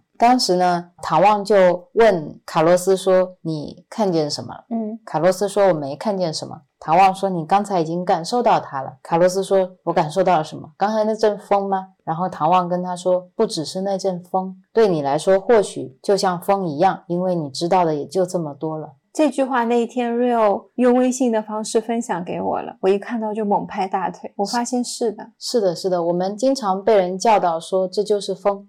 然后我们就觉得这只是风，然后我们就没有再去感受风是什么了。嗯，很多时候我们会理解风是一个什么样的物理结构，风是有东南风、西北风，对对对，从太平洋的一股暖流到了什么大西洋之类的。对，这是我们在这个意义下理解的风。但是当卡洛斯跟着唐望的时候，唐望就经常会教导他说。当你身边的灌木丛摇晃的时候，你就能感受到有凉风拂过你的脸颊，这是风。之所以你感觉像是风来了一样，是因为你只认识风。但是在现实中，那可能是风，但是这种清风拂过脸颊的感受，也可能是一个精灵穿越你的发丝的时候，为了标志它自己的存在而产生的一种能量流。这个时候，这种经验就不再只是风了。嗯，有时候我们是因为自己。经验的缺乏，而失去了对这些信息的捕捉。我们因为自己感官的过滤，我们尽自己所能，把我们自己对于友情的认识、对爱情的认识、对健康的认识、对财富的认识，全部都纳入到了我们自己过去建立的这个经验框架之中。也许这些条条框框的框架是有用的，它给了你一个基础的人生包，但是它到底有多适合你呢？当你觉得很困惑、很迷茫的时候。你可以去看自己生活的这些方式，这些条条框框有多少是你从别人那边习得的方式，有多少是你从教科书或者老师告诉你如何去面对和回应这个世界的方式，又有多少是你用自己的亲身体验去回应这个生活的？就像我今天早上在看萨古鲁的书的时候，在他讲到饮食的时候，他说出来的第一句话就是：你你不要去问医生，不要去问营养师，不要去问你的周围的这些朋友，你要用你自己的身体去回应和感受这些食物，是一样的。我们其实跟这个世界中的一切都有非常深厚的连接的。我们每天其实都在感受风，都在感受精灵。标志留下的它存在的这个能量，我们都在感受着周围所有的一切，但是我们对它视而不见，充耳不闻，是觉得如此平常，觉得如此平常，觉得风就是风而已，觉得以太是不存在的。我有时候觉得最难过的，并不是它存在我体验不到，而是我没有办法接受它存在。我明白，嗯，就是你没有办法接受它存在，其实就是说我没有办法接受我的人生有另一种剧本的可能性。嗯，当你没有办法接受另一种剧本的可能性的时候，更别说在另一种剧本的可能性里面去体验这个可能性下面不同的体验。是你直接把那道门砰的关上了，对，但其实那个门是从来都没有关上过的，它根本就没有有门。是我们自己要有一个想象的门，把它硬关上，从来没有人限制过我们任何东西。是啊，那有没有什么办法可以让我们离开这个空间，可以让我们看见自己处在一个循环当中？这个可以链接回到上一期我们说，你的周围人在什么境界，就说明你在什么境界。嗯，只要你生命中有不圆满，就说明你自己提升不够，或者说某一些环节卡在了有限的层面上，也就是我们经常说别人就是我们的一面镜子。那怎么看见自己的循环呢？我们就可以透过别人，因为你只有照镜子的时候，你才能看见哦，我脸上这个地方吃东西沾上了米饭。这也是为什么一开始宇宙要分离自己，因为它需要透过一面镜子来看见自己。那书上其实介绍了如何去读懂这些镜子的五种写照，这也是我为什么要聊这一期的真正原因。因为我觉得，当我们在说我们周围的人就是我们自己内心的显现，别人就是我们的镜子，你如何去学会运用这个镜子的概念去生活，去真正把这个东西过到你的生活里？我觉得我们之前讲的时候没有扩展开来讲，但这本书里面有五种古老的关系写照，来自于一本在一九四五年发现的，包含有古埃及经文的一本叫《纳格哈马地藏书》里面。提及的每个人在生命的某一个阶段都会面对的经验，所以他把这些写照列了出来，让我们可以挨个去认识他们。一共有五种，也是我们最后要讨论的一个部分。好想听哦！也就是那天，我是先看了这一章，看了这五种关系的写照，在曾洗完澡之后，我就很兴奋的给他讲了一遍这五个写照，然后说我们要录这一期播客来讲这个东西，结果一摘果子又聊长了。常有的事。那这五种写照呢？大家可以把它理解成为五种照镜子的方式，镜子还是那面镜子啊，嗯你也还是你，但是你可以有不同的方式来照这个镜子，这个镜子可以照出不同角度的你自己。第一种写照反映的是当下，第一种写照就是我们经常会。呃，理所当然的去理解什么是镜子，因为它照出来就是你，你是什么样子，你周围人就是什么样子，这就是第一种写照。这也是为什么我觉得这本书的这一部分补充了上一期，是因为刘峰老师当时在讲你周围人在什么境界，你就在什么境界的时候，反映的是第一种关系。所以，当我们遇到其他方式的镜子照出来不一样的东西，你就会遇到困惑和迷茫。什么叫反映当下呢？书里面是有个案例的，他说。当我们不喜欢世界展示给我们东西的时候，我们就要回看我们自己。比如说，他家里有一只猫，大概五周大，一个橘黄色的小猫，名字叫跳跳虎。他就会开始训练这只小猫，比如说，你不要爬到沙发，不要去冰箱上面，不要到我喜欢的某一个柜台。平常它都是很乖的，但是有一天它下班早了一点，它回来的时候就发现它睡在了它不让它待的一个柜台上面。开门进来的时候，猫咪显得非常的惊讶，说：“你怎么提早回来？”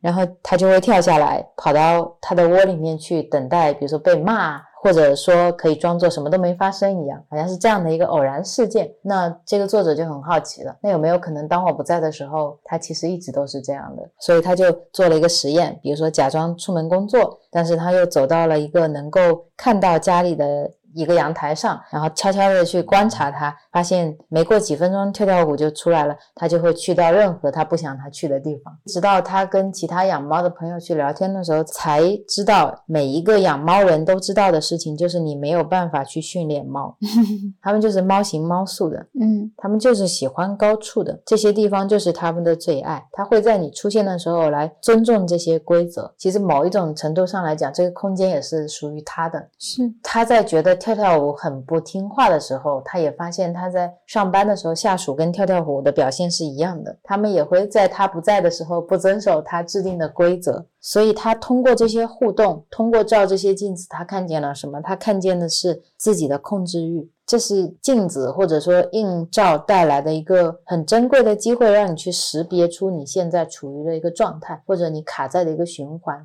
嗯，你可能对下属有控制欲，对猫咪有控制欲。对父母也有控制欲，对恋人也有控制欲，他只是照出了你当下的这个样子。是的，这是我们说呃镜子的一种方式，也是比较常听到的一种。是的，是的，你可以通过这种方式去看见你自己现在的状态，以及你可能呈现出来的一个模式。这是第一种写照，也就是反映当下。那第二种写照呢，是反映当下的评判。他说，当时他经历了人生中的三段新的关系。第一段关系是一个价值、兴趣爱好都相同的女性，她们一起工作，一起生活，进入他的生命。那第二段关系是一个全新的合作关系，一起去组织全国的一些研讨会。第三段关系呢是带着友情的商业合作，是一个男性朋友帮他打理他的资产，在他外出工作的时候可以免费住他的呃有装修但是没有使用的房子来作为一个回报。就是这样三段关系是同时进入他的生活。嗯，但是后面呢，他发现自己的账户亏空了。嗯。他发现第一段关系里面的人在未经授权的情况下把他的账户支空了，还让他要付一些罚款。然后第二段关系里面的研讨会呢，他也发现开支不符。同一周，他还发现第三段关系里面的这个免费住他房子的房客不仅没有按照他们先前的约定去执行很多的规则，而且还引发了当地政府的一些不满。所以当时他面对这面镜子的时候，就在想这三段关系同时发生转变，想给他带来的提醒是什么？对，提醒是什么？这三个人的行为有什么共同的地方？当时他脑子里面浮现出来的四个词语是诚实、正直、事实和信任。他觉得，如果这些人反映着他的当下，那是不是他们在反映自己的不诚实？嗯。因为他觉得他们三个人都不诚实啊，那照出来就是我不诚实了。但其实自己并没有不诚实啊。对啊，但是他觉得自己在工作中是一个很正直的人，嗯，所以他知道这三个被他吸引到生活中来的人显示的不是他当下的样子，而是。可能更深入、更隐晦的一个写照，就是他们反映了那些被他评判的事物，也就是作者觉得他们都违背了的特质。那个时候的作者呢，他对人们在诚实、正直方面的不足有很多的评判。比如说，他会在很小的时候，因为父母没有履行一些承诺，就觉得非常的生气。然后他也会因为好心的朋友跟合作的导师没有办法。兑现一些诺言而感觉到背叛，他内心其实有列不完的这种对于诚实的追求和执着和评判。他对于不诚实的评判，好像已经在他内心形成了一种积累，以一种不易被发现的程度长期积累，到现在他变成了一个核心问题，所以会显化在他的生活中。嗯。所以他说，当你照镜子的时候，你可以问这个是不是当下的你，你是可以凭你的直觉感受到的。如果说它不是当下的你，它可能昭示着某一些更深的、更强大的关于你的写照。当你意识到这些可能是你评判的东西，认识到这是一种写照的存在的时候，就是能够疗愈这些被你评判的特质的开始，就是觉。对对，就是觉。识别是很重要的。对，所以当他识别出来这是自己的一种评判的写照的时候，他做的事情是什么呢？什么都不做，他并没有在投入更多的精神和注意力和注意力和能量。他说他自己对这三个人开始产生了一种什么事情都没有的奇特的感觉，他没有要刻意的抵触他们。在他重新定义了他们之间究竟发生了什么之后，他们好像也慢慢的会从他的生活中消失。所以他理解到评判其实是维系这些关系的磁石。嗯，评判不仅把这些人吸引到他的生命中来，还成为了他保持这种关系的胶水。所以当他不再去评判这些人的时候，当评判消失的时候，胶水就会自然的溶解掉。是，这也很像我们在面对仇恨和一一段非常刻骨铭心。又不想放手的情感等等这样类似的情况当中的，所以宽恕、呃允许、放手、释放是一种方式。这种方式可以真正的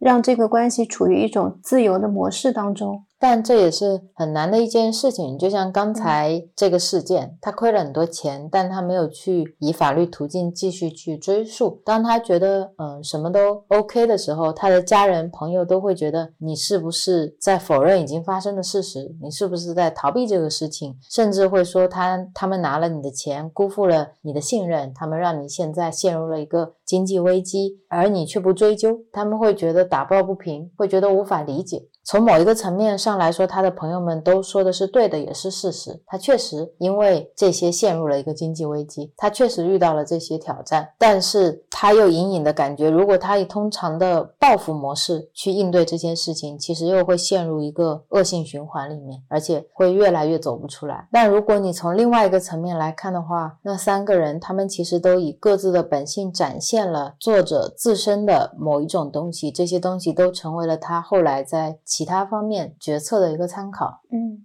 然后他说了一段自己的感悟，就是说在这些事情之前，他一直觉得信任是一个非此即彼的选择。我们要么选择信任某一些人，我们要么就不信任。所以对他自己来说，如果信任他，就会去全盘的信任。但经历了这些事情之后，他说他不得不。换一种方式来看待这个世界，他学习到了要对不同的人给予不同程度的信任。我们往往会对他人的信任超过了限度，以至于让他们承担了更多的责任，嗯，以至于连他们自己都无法信任自己了。所以这是他经历的事情，然后他照到的镜子和他体会到的感悟。但是当时我看到他最后。关于信任的这一部分的时候，我是并不是完全认同的。对，那天我们还在店里面讨论了这一段话，也很感谢这个作者，他其实有表达了自己的这样的看法，让我重新去想什么是信任。我发现对我来说，现在信任是一种完全开放的状态，它没有所谓的就是要我给了你也有，我们才可以形成一种信任的状态。又或者是，嗯，我的信任是分程度的。今天我觉得你不值得信任，或者我可以给你百分之十的信任，伴随着时间跟相处，可以再多给你一点。对我当时看到这一段，觉得特别卡，也是在这里，就是当他说他学会了要对不同的人给予不同的程度，而不是说今天信任就是信任，不信任就是不信任的这段表述当中，我好像看到的是一种对于其他人或者对于自己处理信任能力的一个评。判，嗯嗯，但是他的一整段关系写照里面，又是希望自己能够放下评判。我希望我能够放下对这些人不诚实的这样的一个评判心，放下一些分别心。但是他在讲到自己对信任的理解的时候，又拿起了这个分别心。嗯，他在分别自己对信任的处理能力，他也在分别其他人对信任的接受能力。他也会怀疑其他人是不是因为我给了过多的信任而没有办法去承担。是是，又开始种种。的分别，所以当时我看到这里是觉得非常卡，我也不太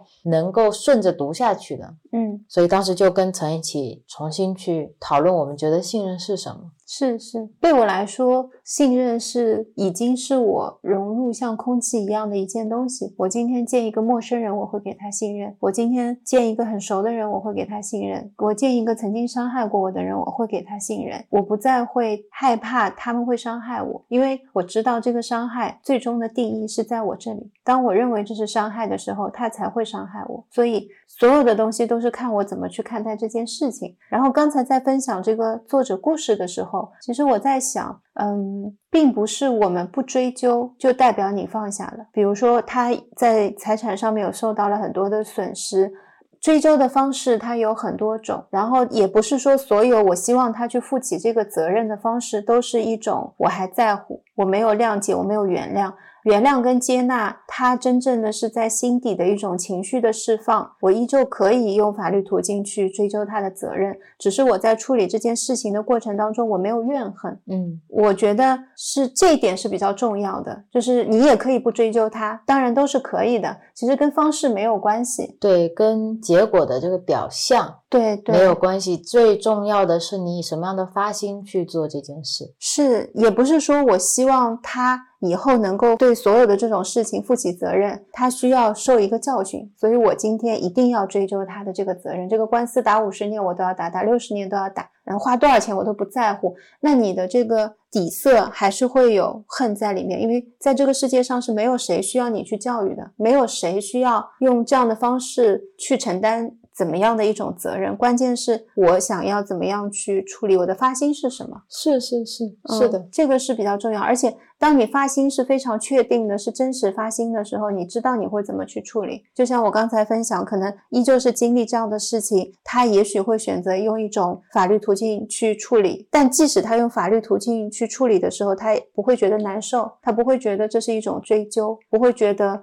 嗯分离。所以这是一种放过，一种真正的放下。嗯，是放下，并不是指你就不去追究。对我们有时候在面对一些事情的时候，你想要尝试原谅，所以会宽容。这种宽容指的是智慧层面的包容，它并不是指结果上的包容。对对对，他最后的这个结果，他现在对于这个责任的看法，当然是他在写书的时候。我那天就跟 Rio 说，我说。嗯，可能他在当下那个状态经历完这件事情，在回忆的时候写下来是这样的，也不代表他现在就是这样的。所有的他的看法都只是对于这件事情的某一个切面。是啊，所以我觉得特别好的是他在这本书里面带出来了这五种关系写照，这五种照镜子的方式，然后他还把自己的亲身经历。都写成案例分享在里面，然后还写出了自己的一些理解跟感悟，让我们能有不同的理解。对，当我在看到这本书，我看到这里我跟他观点不合的时候，我也不会因此否定他的整本书，也不会去否定他这个人。我只是在这里跟他观点有了一个分歧，而且这是一件特别好的事情，因为它引发了我自己更多的思考。是，然后若有因为观点上面不同，跟我产生了讨论，哎，我突然发现我原来对于信任也有了新的理解了。所以，当我们说你去有觉知的去阅读的时候，不是指你看到这个作者，你觉得他说的东西全部都对或者全部都错，而是去接纳，但是你也要有自己的理解。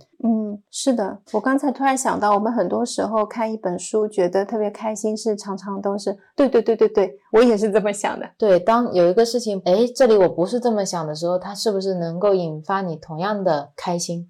是是不是能够同样的不起情绪，然后说这个作者怎么会这么说呢？那他这样明显就是还没有放下，所以他这本书我都不要看了。是啊，那他是不是都是带着情绪在写这本书呢？他没有通透，我都已经看到这里了，现在我知道了，他不是一个大彻大悟的人，我对他也失去了信任。对，所以我就要再去找其他的上司了。对，然后我就要告诉别人说他这本书不值得看。其实也会因为我们突发性的这种情绪，就马上把你看待事物的这个角度引向了另一个方向。它是一个非常绝对的方向，他没有选择，是没有任何回转的余地，你就你就走了。嗯，但你回头去看，不影响啊。他前面在说的这一些观点都表达的很好，他在书里的内容也说的挺好，那我们就可以继续看。是的，是的，只是把它当做自己对于一件事情的。看待的角度不同，因为世界上每个人都不一样。是的，然后接下来我们就说第三种照镜子的方式，嗯，也就是反映了我们失去、放弃、被剥夺的事物。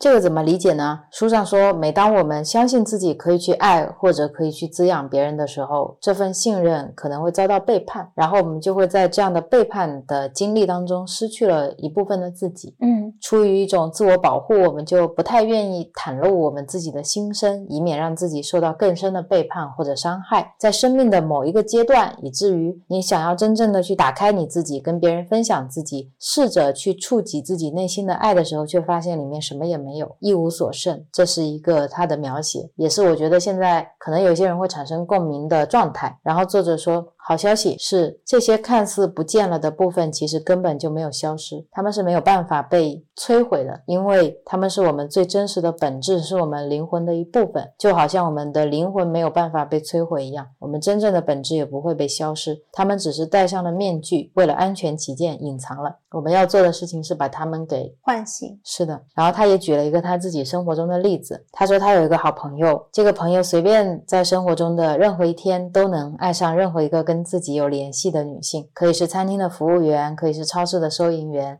只要他见一面，他就会爱上。然后他又有一个很漂亮的妻子和一个很帅气的儿子，他很爱他的家人。他不希望以任何方式来伤害他的家人，或者伤害跟他家人之间的关系。但与此同时，他又被任何一个他遇到的人迷得神魂颠倒的。他当时就很不解：一个从未见面的陌生人从你身边走过，四目相对，你就觉得一见钟情。而且时时刻刻都能产生这样的情愫，非常强烈的冲动，想要靠近他，想要跟他说话，想要跟他产生接触，到底是为什么？到底这中间发生了什么？书上是这么解释的，他说，为了生存，我们都进行了很多的妥协，每一次妥协，我们也就以社会可以接受的方式失去了我们内在的一部分，这是一个痛苦的过程。这些妥协包括我们为了扮演大人而使家庭破碎，使童年丧失。当文化被迫融合的时候，我们很多特色的文化。那一部分也就消失了。当我们想要在童年早期的创伤中存活下来的时候，我们也去压抑了很多的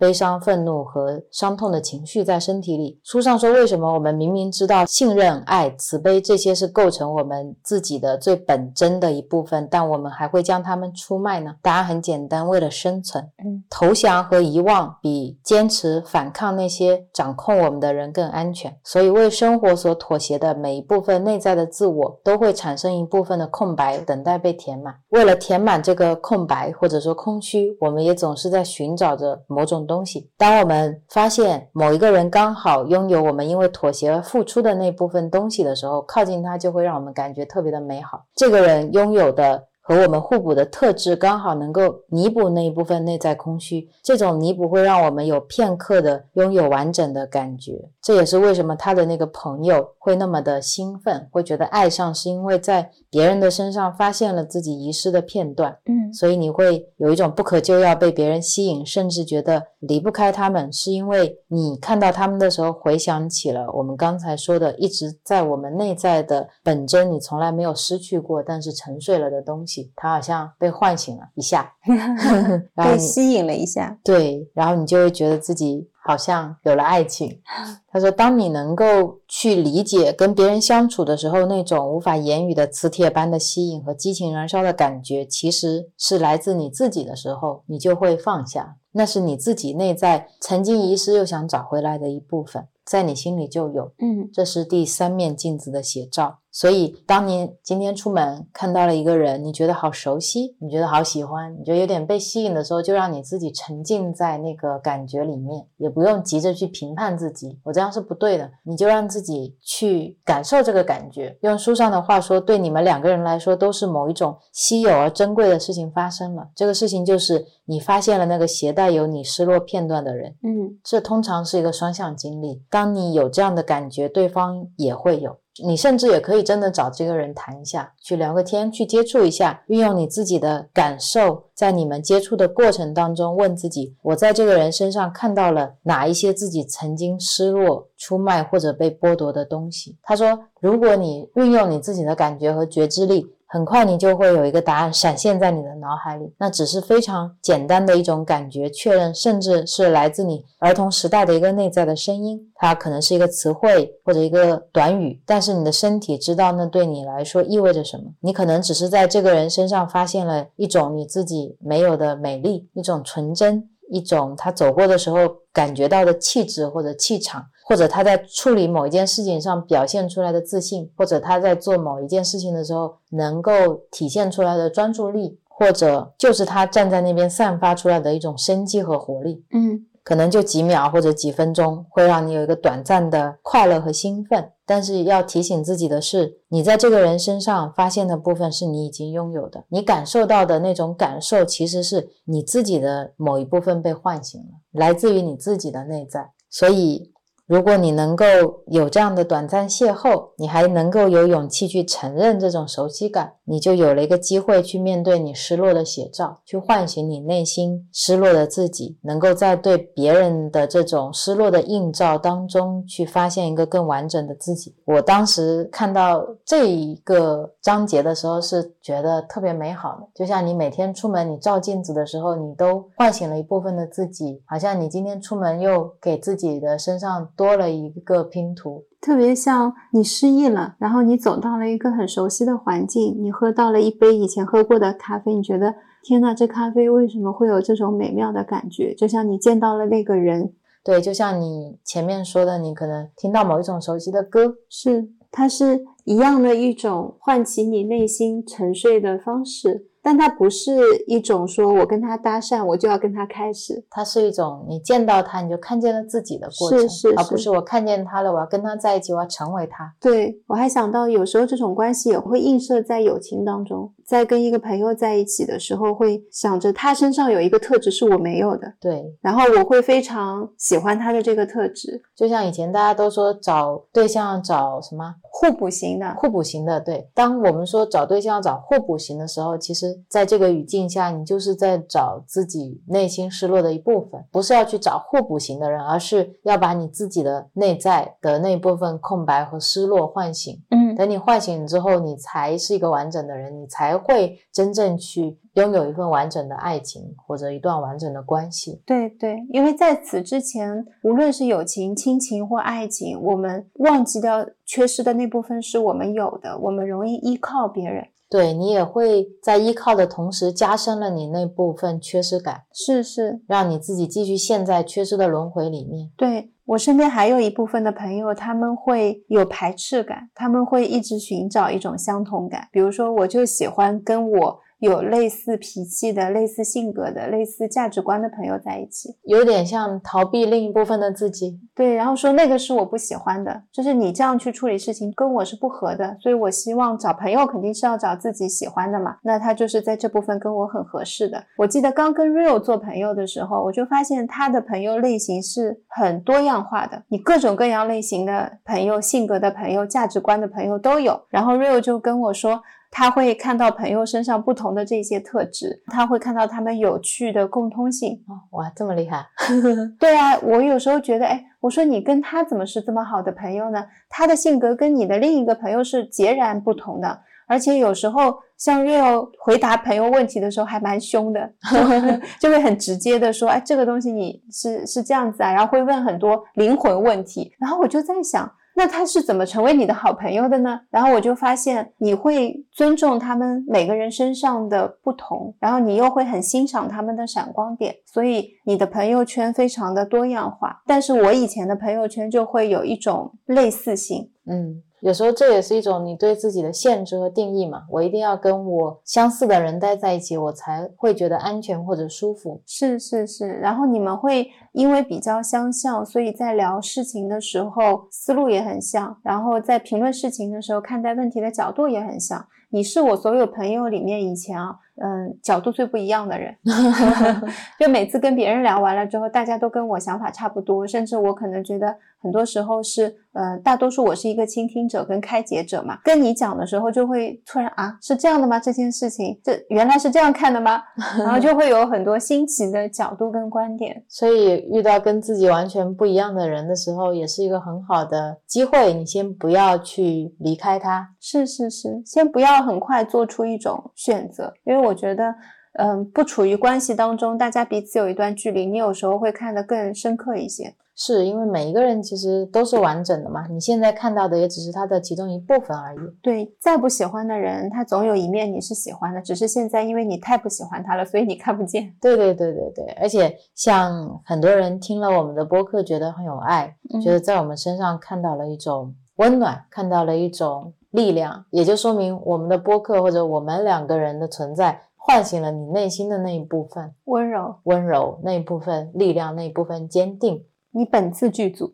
对呀、那就说明你的这一部分蠢蠢欲动了。是的，是的，如果觉得我们的播客好像听了一期还能听第二期，还能听第三期的时候，就说明你的那部分要醒了，准备一下。准备好迎接他们，嗯，是一件很美的事情。是，然后第四种照镜子的方式，就是反映了你的灵魂暗夜。嗯，这个词很美的，灵魂暗夜。这个灵魂暗夜的名字来自哪里？你知道吗？来自一个很有名的、很古老的书，叫《死海古卷》。死海古卷我知道。对，当时《死海古卷》的作者他标识出了七种特别的模式，其中一种模式就是灵魂暗夜，照出的是我们生活中最大的恐惧。然后作者在这本书里面讲到的故事呢，是一个硅谷的工程师，也是他的朋友，有很漂亮的女儿和很漂亮的太太。而且结婚已经十五年了。但是呢，他产生了一个办公室恋情，喜欢上了办公室的一个女程序员，因为他们经常被分配到一起工作，有时候还要一起出差，他就觉得自己跟他相爱了。决定离开自己的妻子和女儿，开始一个崭新的生活。但是没过几个礼拜，这个女程序员就说：“我不喜欢你了。”然后结束了这段关系，他又回到了单身的一个人，而且比原来更加孤独了，因为他家庭破碎了，身边的人都觉得他并不是一个好的父亲，并不是一个值得依靠的人。所以他觉得自己为了一段很不稳定的关系而抛弃了自己曾经爱的一切，然后又过了一阵子，因为他工作表现不好，他被公司辞退了。嗯，他觉得自己进入了一个人生的低谷，所以当他来找这个作者的时候，他说：“到底发生了什么在我身上？为什么本来经历的美好全部都变得这么悲惨？”他没有办法理解。然后作者说，他朋友的失去这些东西的原因是整个故事的关键。他之所以放弃自己所爱的一切，并不是因为他感觉自己足够完整，而是他认为自己发现了更好的，他想要用更好的来替代自己原有的，是这样的一个发心。换句话说，他纯粹是为了自己，为了自己拥有更稳定的感情。他之前之所以不离婚，是因为他觉得自己可能找不到更好的。嗯，所以即使大家可能没什么感情，他也会继续待在这段婚姻关系里面。他说：“当我们觉得自己很完整的时候，放弃旧有的工作、朋友和爱情，和你因为恐惧而一直委曲求全的保持那个样子，是两个截然不同的状态。”这两个状态，你看起来你都是处在一段婚姻关系当中，但尽管全世界都认为你的生活正常，你自己心中如果是极度渴望改变的话，在你心中它就是一个非常扭曲的状态，而这种状态它也会奠定这些事情的负面和消极的基调。也会让你每天都是以一个非常紧张或者非常沉重的方式来面对你的生活和关系。你虽然照常工作或者照常处理家庭关系，但是你自己却能感觉到你自己实实在在的活在另一个受到隔离的情绪世界里面。直到有一天，它突然爆发了，那些你自己期待的事情无端的出现了。这里用的是你期待的事情，其实是你用自己内心的这种恐惧一直在显化它。嗯，所以他的朋友失去了他的一切，泪流满面的坐在了作者面前，问他说：“我怎么样才能找回自己的家庭跟工作？我该怎么办？”然后这个作者呢，他就把准备好的面巾纸递给他，跟他说了一段完全出乎他意料的话。作者说。这个时候，你的人生功课不是要找回自己已经失去的一切，尽管你觉得应该这么做。他说：“事实上，你已经创造了一个比你的工作和家庭更有深度的境遇。你刚刚唤醒了自己内在的一股力量，而且这个力量将会成为你最大的盟友。在你经历了这一切之后，你将拥有全新的、不可动摇的自信。你进入了古代先贤称之为灵魂暗夜的阶段。我要是有一天啊，失去工作、失去家庭，坐在那里，我朋友跟我说：‘恭喜你进入了灵魂暗夜的阶段。’你觉得其他经历的事情一点都不重要？什么是灵？魂暗夜听起来就很厉害，对我就是一脸懵逼。他的朋友也是这样的，擦干了眼泪问他说：“你说的灵魂暗夜是什么？” 他说：“我怎么没有听说过？”他就告诉朋友说：“灵魂暗夜是指你生命中的某一个阶段，当你进入这个阶段的时候，你会被自己最大的恐惧吸引到一种境遇当中去。这里其实陈述的还是蛮缜密的，你是被自己的恐惧吸引进去的。”嗯。而且那个时刻常常会以你最意想不到的方式出现，它通常是毫无预警的。也事实上也只有在你对生活的掌控已经完全可以胜任的情况下，你才会被吸引到这种变化当中。也就是说，当你的生活表现得十分圆满的时候，你所达到的平衡，也就是你准备要进行改变的信号。带来改变的诱因，往往是你在生命中一直向往的、无法抗拒的东西。生活往往会在我们最需要的时候带给我们所需要的一切。他说，就像我们拧不开水龙头就没有办法把杯子装满一样，我们满载的情绪就好像那个拧开生命水龙头的触发力，它会带来相应的变化。除非我们去触发这股能量，不然什么也不会发生。所以是我们自己运用了这股恐惧的力量、难过的力量，运用了这股灵魂暗夜的力量，把那个水龙头拧开，然后水倒出来了。我们说啊，怎么会这样？我觉得这段陈述带给我最大的启发是在于，我们的创伤是我们准备好了，它才过来的。嗯，是我们去拧开这个水龙头，说我的生活现在 OK 了，我可以胜任了，我可以挑战灵魂暗夜了，所以它过来了。我刚才在听这一段的时候，蛮有共鸣的。我觉得我就是经历过这样的灵魂暗夜，我很懂那种恐惧感是什么。就是当你听到说你的这个结果是因为你的恐惧显化来的那句话，多么的伤人，嗯，是非常伤人的一句话。但我也知道，因为我有觉醒，就是我开始真的意识到我在一个轮回当中，我才能打破。不然的话，我还会继续去经历这些事情，继续去显化这些事情，让它存在在我的生活当中，然后不断不断的这样子去轮回、伤心跟难过。是的，直到下一个灵魂暗夜。对，然后它的剂量就会越给越大。是的，所以说灵魂暗夜的目的是为了让我们体验和疗愈我们最大的恐惧。嗯，我懂，像是好转反应。对对对，而且它的有意思的地方在于每一个人的恐惧都不一样，嗯所以对于一个人来说的灵魂暗夜，对另一个人来说可能不足挂齿。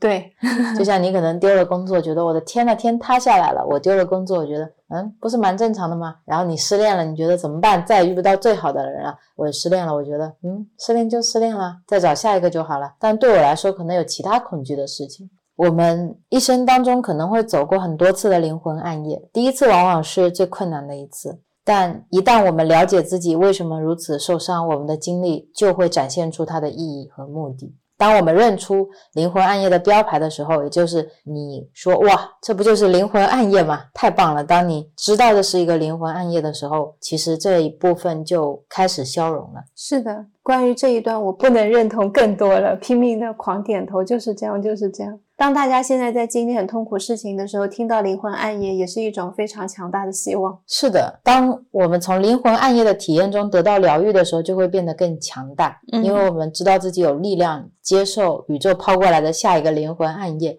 也就是说，只有当我们知道自己可以在第一个灵魂暗夜中幸存下来的时候，也是我们意识到我们可以在任何暗夜中存活下去的时候，它会给你反哺一种力量和信心，告诉你没有什么是我承受不了的，我经历了，我因此而强大了。但是，如果你拥有灵魂暗夜的体验，但你却不知道你为什么会经历灵魂暗夜的时候，你可能就会出现一种轮回。这个轮回可能是一辈子，可能是好几辈子，可能会夺走你最宝贵的东西。你觉得爱情、友情、亲情，甚至是生命，你觉得最宝贵的东西，它都会帮你拿走，嗯，因为你没有办法从这个经历中认识到它是一种经历。是。说到这里的时候，可能大家也会觉得内心有一点慌张，有一点害怕，也不用，因为对于所有的经历来说，我们前面在说，无论是是病苦啊、爱情啊、亲情啊等等这种所有的痛苦经历都是一样的，跟快乐经历都一样，就是一种体验。而且它的存在是为了能够让你去识别出它，让你去跳出这个轮回。是是，那也就意味着，如果你现在识别出来了，就可以跳脱出轮回。对对对，我我指的轮回不是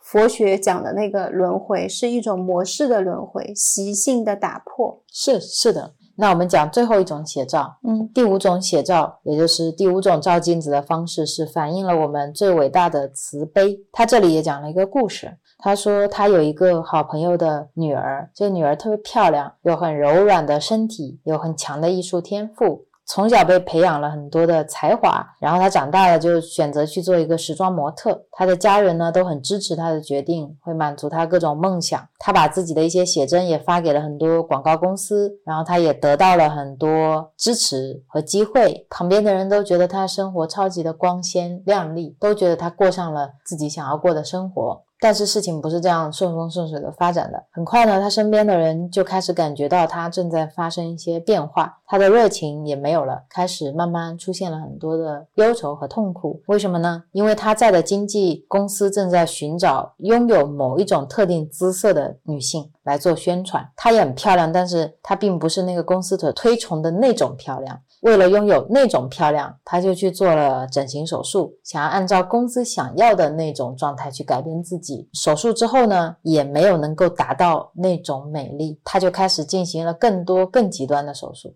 就像他从小就有一点龅牙，然后他的下巴和下颚有一点内缩，他在整形的时候就强制打断了他的下颚，为了让他的下巴看起来更对称。然后在他的骨头愈合的期间，他的嘴就被钢丝固定了有六个礼拜那么久。这六个礼拜期间，他只能吃流食，所以钢丝拆除了之后，他拥有了一个对称漂亮的脸蛋，他的龅牙也不见了，他甚至看不出任何手术的痕迹。但是他因为这一系列的手术，导致了非常严重的后遗症。他发现自己没有办法像以前那样自主的控制身体，然后他的身体不是这里胖一点，就是那里瘦一点。再到后来，他的身体进入了一个不断减重的模式，就是他控制不了他的体重，他每天都在瘦。等他父母发现了这一系列的问题，把他送到医院的时候，已经来不及了，因为一系列的并发症，他离开了人世。这是一个还蛮沉重的故事。嗯。说这个故事是为了强调，这个女孩她在自己的心目中有一个完美的形象，她在根据这个形象作为标准来改变自己，用她自己的心理标准来衡量自己外在的容貌。她的信念让她自己觉得自己不够完美，不够漂亮，而且她的不完美可以通过神奇的现代科技来进行弥补。但是有很多问题是我们要问却没有问出来的。嗯，为什么他的家人跟朋友都这么的支持他去追求完美？为什么他已经拥有了美丽，却要被迫成为另一个所谓美丽的人？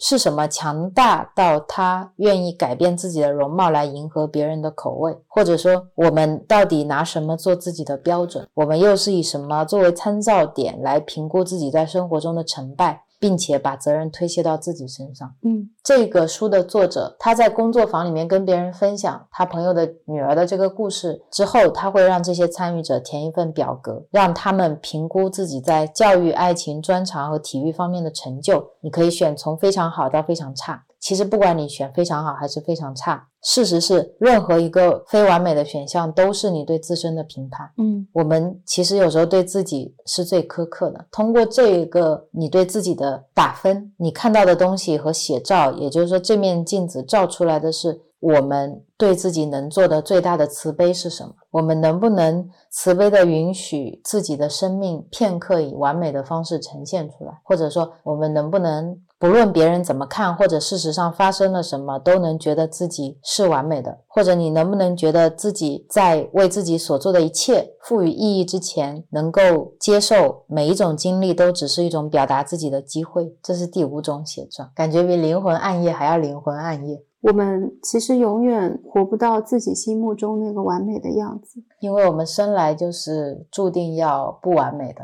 对我，我想到了很多我努力拿掉的一些框架，因为我在最初的时候学习的是识别，识别什么东西是外在的社会上面的东西给我的，而我内心不是这么想的。就最初的时候，像是在做一个程序匹配，你已经有了这一套固有的程序，它一直在审判你，一直在评价你，甚至你把这一套体系完美的融合到了生活当中。无时无刻的用这个评价体系来给自己打分，比如说我体重一百零六斤就是胖，一百斤就是瘦，九十八斤最好，九十斤从来没有过，九十斤肯定美呆了。然后如果我瘦到九十斤，我要去干嘛？或者是如果我今天只是做一个服务员，我今天只是在一个非常不知名的地方做咖啡，但我也已经到了这个年龄了，我有一定的学历，别人怎么会看我？其实好多时候，我们甚至已经分不清楚了，到底这个东西是我的还是社会给我的，是父母给我的。我们共同创造了这样的一种评价体系，然后我在使用它，这是我以前遇到的一种状态。一开始在拿的时候很有趣，我比如说小到我今天照镜子，我觉得我自己的脸有一点不对称，我都会问自己，从什么时候开始，我觉得脸有不对称是一个不好看的状态，我需要去通过什么样的方式去调整它？比如说上网就会去看，那怎么样可以让自己的左脸跟右脸能对称一点呢？如果不通过用手术的方式，有没有更好的方式？真的有这样的困扰？有很久，因为我以前的门牙有去动过一次手术，那个时候是门牙鼻骨的下面多长了一颗牙，在最适合动手术的那个年纪呢，我因为害怕拒绝了。那个时候是六年级，等到上面那颗多生牙它长得更大的时候，它会把门牙抵掉嘛，因为那个根会长出来，就跟笋是一样的，它要挤破前面，但是后面长的牙没有办法长得跟你的门牙一样高，所以你就会变得很奇怪。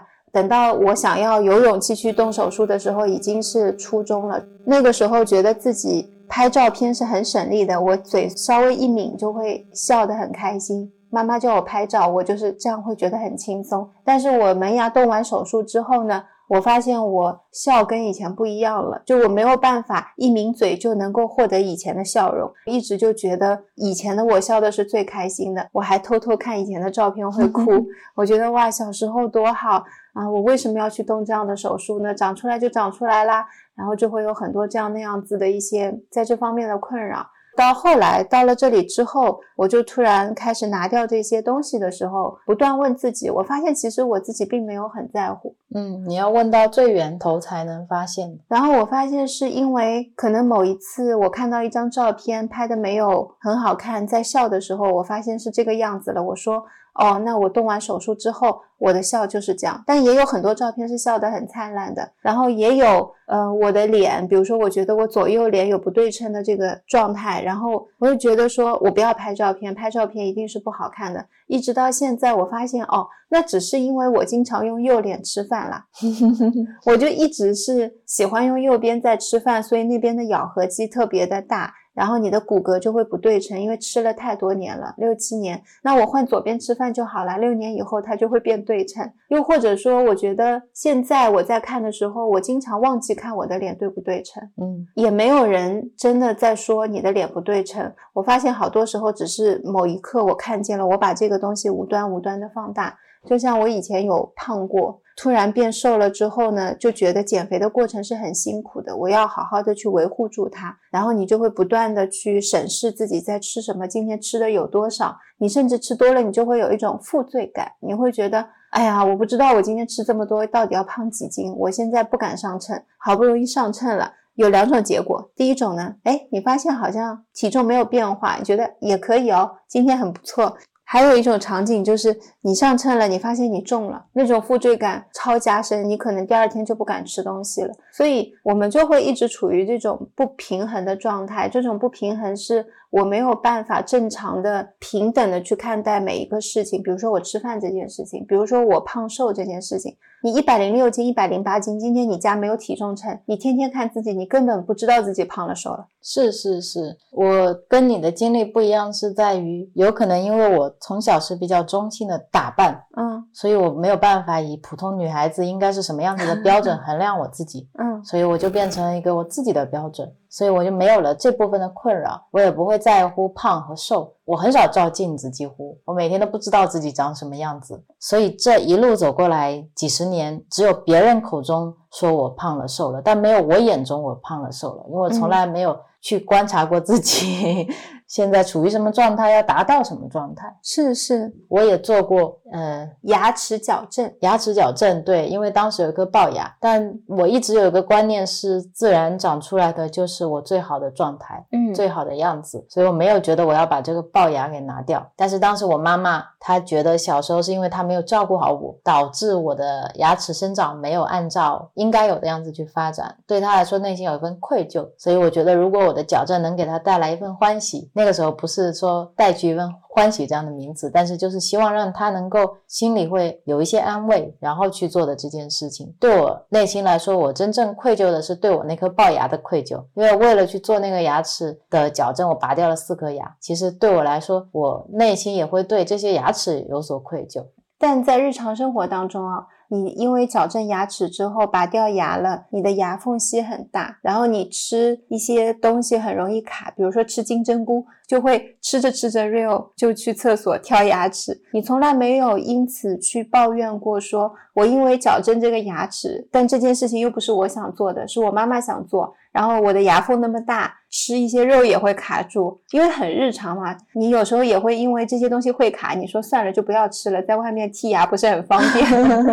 然后我就从来没有听到过你会有任何的怨气，没有。对你好像就很正常，就会跟我说啊，就是牙缝很大，然后所以会卡住。对啊，就跟之前的牙齿矫正什么我都没有联系到一起去。嗯嗯，我不会去链接这个事情。嗯嗯。是，我觉得这个特别特别特别特别暖心，特别特别感动。谢谢。嗯，我之所以前面听到这一段很有共鸣，是因为他对于外形的一些执着，然后是我们现在很多人身边的朋友都会遇到的，因为大家社会评判的一些价值体系里面，无非就是高矮胖瘦。对啊，最近美容院层出不穷，我们岛上可能新开了有四五家吧。哦，对，呃，门口写着保证瘦几斤，两百块瘦三斤之类的，感觉像在卖猪肉一样。是是是，然后我就会觉得不是特别平衡，就从店铺的开张情况来看，嗯，心灵美容比外形美容来说是失衡很多的。是是是，大家。外在的东西更容易被看见嘛？你今天要是去打个瘦脸针，半个月以后人人都看出来你脸瘦了。但如果我们换个角度，今天有了气场仪，嗯，当你走在路上的时候，大家是在观察你的气场。如果你今天长得特别特别漂亮，但你的气场很黑，这时候就能达到一个平衡。是是，你会考虑如何让我的气场跟我的外貌一样漂亮？我觉得这是一个平衡。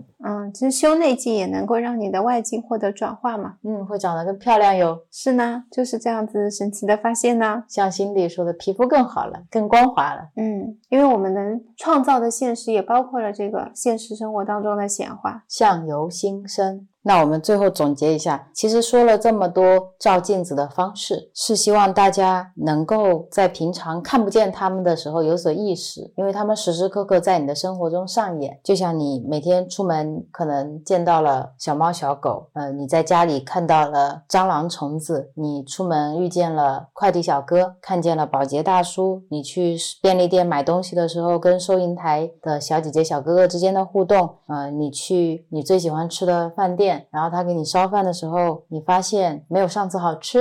或者菜里面有个苍蝇，或者你今天出门的时候堵车，所有的一切一切都是我们刚才说的这些写照。然后这些写照它其实是不完整的，是我们说五种，它可能有五十种、五百种、五万种、五亿种，针对你可能就有一种跟别人完全不一样的写照。说五种只是为了能够比之前的一种扩展更多，让大家知道所有的解读方式都是独一无二的。嗯。然后你如果能够找到属于你的解决方式，你就会改善你自己的外境，这是必然的。这也是我们所说的全息图的本质。一旦你的某一个模式发生了改变，那所有的模式都会发生改变，你的生生世世也会在改变。书上说，我们根本没有办法脱离灵性的生活，也就是作为灵性的存在，我们必将获得灵性的体验。嗯，我们也时时刻刻在经历灵性的体验。是，当时我在看呃禅者的初心那本书里面，铃木俊龙在说什么是禅修的时候，他说禅修是我们真性的最直接的表现。严格来说，身为一个人，除了这种修行以外没有别的修行，除了这种生活方式以外没有别的生活方式。我们生来就是来修行的，所以这也是我们前面说的五种方式，嗯，也是今天最想分享给大家的东西。然后在最后，我又加餐了，分享作者去西藏朝圣的时候的三次提问。分享完这个就结束了，把这个加餐作为结尾，我觉得也挺好的。嗯，就是这个作者呢，好像一直没介绍他，对，格雷格布雷登，他呢。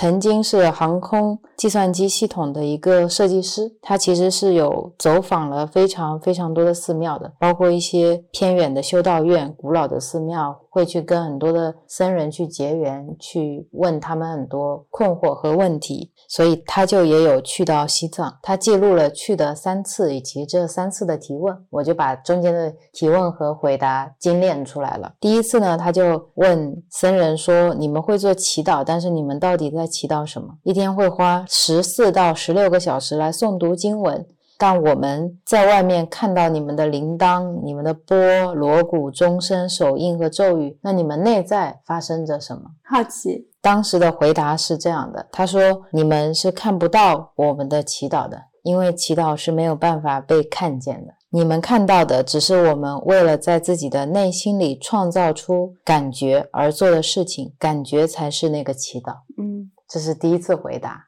第二次其实是过了很久以后，然后再次去西藏，是另一个僧人了。当时他问的问题是：是什么将我们和其他人、和这个世界以及宇宙连接在一起的？在我们的身体之外，是什么东西承载了我们的祈祷，并且维系着整个世界？我觉得当他在问这个问题的时候，是在问无量之网到底是什么。嗯那个时候的他可能内心是在思考这方面的问题。当时得到的答案其实非常的直接和简单。他说是慈悲，是慈悲将每一个人连接在一起。作者其实没有完全理解，他说为什么会是慈悲？这个慈悲是一种自然动力，还是一种情绪体验？然后对方给出来的答案是慈悲连接万物就没有了，所以他其实没有真正理解。然后就有了第三次的问答。第三次的时候，他提的问题还是这个问题，又是向另一个人提问了。他继续问，他说：“慈悲到底是一种自然动力，还是一种人类体验？”这次回答问题的那个僧人看着他说：“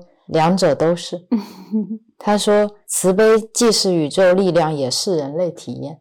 这就是万事万物的秘密吧？两者都是。慈悲既是创造的动力，也是创造体验本身。同时，他在那边感受到了另一种讯息，就是为了实现慈悲，我们必须要达到一种淡然的状态，也就是不执着。我们对产生的结果是没有是是非非的强烈期待。换句话说，就是我们必须在不评判也不自我的状态下去感受这个事物，而这种情绪品质才是跟无量之网展开有效而且有意义对话的关键。然后我们做的决定必须出自一个不基于自我的欲望。也就是宇宙最大的秘密，就是我们对自己所选择的结果并不执着。我翻译过来，我觉得就是活在当下。因为当你去执着的时候，你一定是在执着过去和未来。是，所以活在当下，会不会有人执着于当下，执着于要活在当下？当下是执着不了的，因为你每一个执着都是过去。嗯，是的。嗯，那我们这一期播客就聊到这里了。前面这些其实我们聊了很多。其实就是带来我们生命的另外一种脚本，另外一个可能性。那书上说，如果有人决定以新的方式来回应过去的痛苦模式，结果会怎么样呢？变成新的模式。对，这个人就会成为一座桥梁。嗯，对于有勇气选择同样路径的人，他是先锋，也是助产士。每一次，只要有人做出同样的选择，这个选择就会更容易，因为之前已经有人做过了。做出这些新的选择的人，就会为后面的人，为他所爱的人铺就一条活生生的桥梁。我觉得这个回答也特别感动我。是我们自己是这个世界和命运的设计师，我们是。自己内在信念的宇宙艺术家，我们要想起自己不仅是奇迹的种子，也是奇迹本身。如果我们能想到这一点，我们能有这样的意识，我们就已经在这个无量之网中得到疗愈了。然后，当我们开始疗愈自己，你的存在本身对别人来说就是一座桥梁。是的，所以我们也是一座桥。然后，大家每个人都是一座桥，我们就是一座桥，一座桥连起来。连起来以后，别人就可以跨过我们走过去。对，然后去吃过桥米线。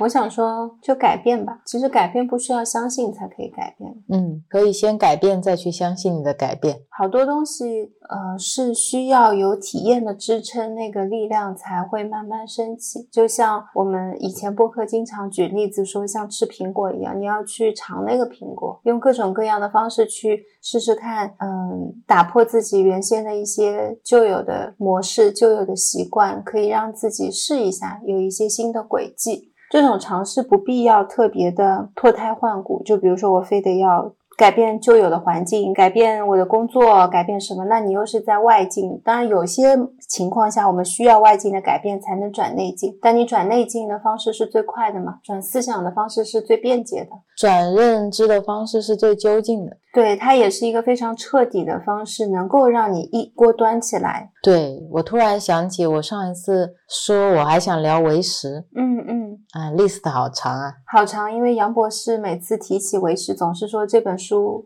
被比较少的人看见。对，所以我也想聊，然后之前也结缘了有关于唯识论的一些著作，嗯，然后我们接下来还想聊 Matias，还想聊杨定一博士的呼吸，是是，嗯。因为杨博士的共修也开始了，在这里也帮他打个广告，也希望大家去报名，跟我们一起成为同修。对，然后在国内的话，可以在千聊平台上面，然后杨定一博士的公众号、官方公众号上面是有报名的二维码的，现在还是五折，然后费用也不高。我觉得最难得的是有一次机会可以去进行另一种尝试，而且我们今天有聊到说，共修的力量其实比我们想象的要更大。是是是，每一次共修，你都是在给这个世界带来一个和平的内境以及外境。对我这次去参加共修，最大的释放就是去参与一次活动，但不是为了自己要提升什么，嗯，不是为了我自己呃身体上面有什么样的病痛，我想要去缓解啊，怎么样去参加，而是我觉得共修本身就是一种力量。是是，然后我觉得杨博士也没有说有多昂贵的费用，我印象里是四百多块钱，嗯然后买到他的那本呼吸的书就可以开始了。如果你不想不喜欢阅读看书，最近杨博士的公众号跟官方的一些频道都已经在更新《呼吸》这本书的内容了，嗯，都可以去听。其实是希望有更多的人一起来做这件事情，它的力量会变得更大。试着行动起来，不要停留在念头的阶段。对我呃很有意思的是，呃，最近都会把这个讯息传递给身边的各种各样的朋友，对你很少发朋友圈，然后我也会很少主动的去推荐，跟朋友说你要来参加一个共修，就感觉一听共修，像有一些朋友就会觉得你你在搞什么，你是不是在做传销。对 啊，你现在是没有好好工作，你在干嘛？但是有特别好的朋友，我发现，当你把这个告诉他的时候，其实选择在他，我不需要去说啊，这个东西一定可以改变你的身体，一定会怎么样。我说有这样一个活动，你如果想参加，你可以报名。嗯，然后有一些朋友会说好，那我就报，我会很开心。有些朋友说啊，我现在不要不要，我现在没有时间，或者说我觉得我还没到这个阶段，我也会很开心，因为我把这个信息有带给他们，我只是那个桥梁。对我只是那个传送信息的人，我并不要要去执着于那个结果，说这是一个很好的东西，你们一定要参加。而是如果你今天听到了这个消息，说，哎，杨定一是谁啊？或者说啊，杨定一我知道他有共修吗？然后哦，是这个时间段，那可以啊，因为我觉得这是一件非常自由的事情，他又不用你一定要参加直播，你都是在每天有空余的时间去去进行一次体验，一次音频的复听，你可以把它当做听播客，这些都可以。然后对我自己来说，我觉得这是一个很难得的机会，因为这是杨博士第四次办共修。他本来办完去年，他以为今年不用办了，然后他说他自己也拖拖拉拉，最后发现哦，真的还是要办，所以会选择在七月一号开始。是的，也是我们在认识到杨定一博士之后的第一次有机会去参与这样的活动。是，之前的三次都因为没有亲近善知识，华丽丽的错过了。没错，就会觉得共修有什么？共修要参加吗？不用吧，我们自己在那边修就好了。一定要这样子去参加这样的活动吗？嗯，慢慢走着走着，到现在会发现，哦，这原来也是一个很难得的机会。对，嗯，共同的意识能量是很大的。是，我们也希望能做一个小小力量的输出。是的，是的。然后，希望大家不要忘记，你只是失忆了，你本自具足，你想要的生活，你想要的状态，它都是真实存在的。你之所以想，是因为你本来就有，然后你一直想回忆起来，然后我们只是在回忆的过程当中，会希望创造一些熟悉的场景，遇到一些熟悉的人，所以过程当中也会有一些体验。是是是，但它终究只是一个过程，就像我们今天在分享这期播客，你恰巧听到了，或许也就是一个回忆的过程。是是的，这些知识你本来也就都知道，是是是，也没有什么可分享的，但我们就是分享了。对，没有什么可说的，又说了一大堆。嗯，很感谢 Real 整理这期播客的内容，也很感谢在聊天的过程当中，可能会有一些念头升起，你都会帮助我一起继续把这个播客聊下去。谢谢你，因为我也有念头。嗯，在看你念头的时候，也在看我自己的念头。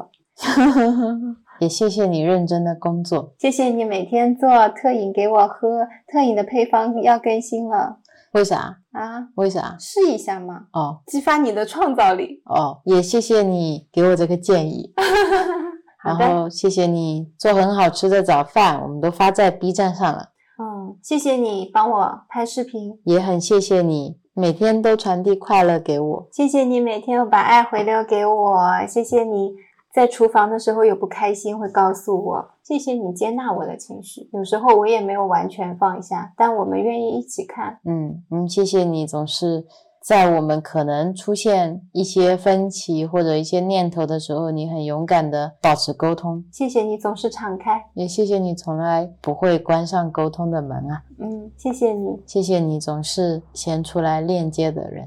谢谢你告诉我这一些，然后谢谢我们会有谢谢这个环节。是的，然后也谢谢很多波友跟我们一起去做这些感谢，是很感恩大家。是的，那我们今天就录到这里啦，大家再见，晚安，祝大家天天平常。Mm-hmm.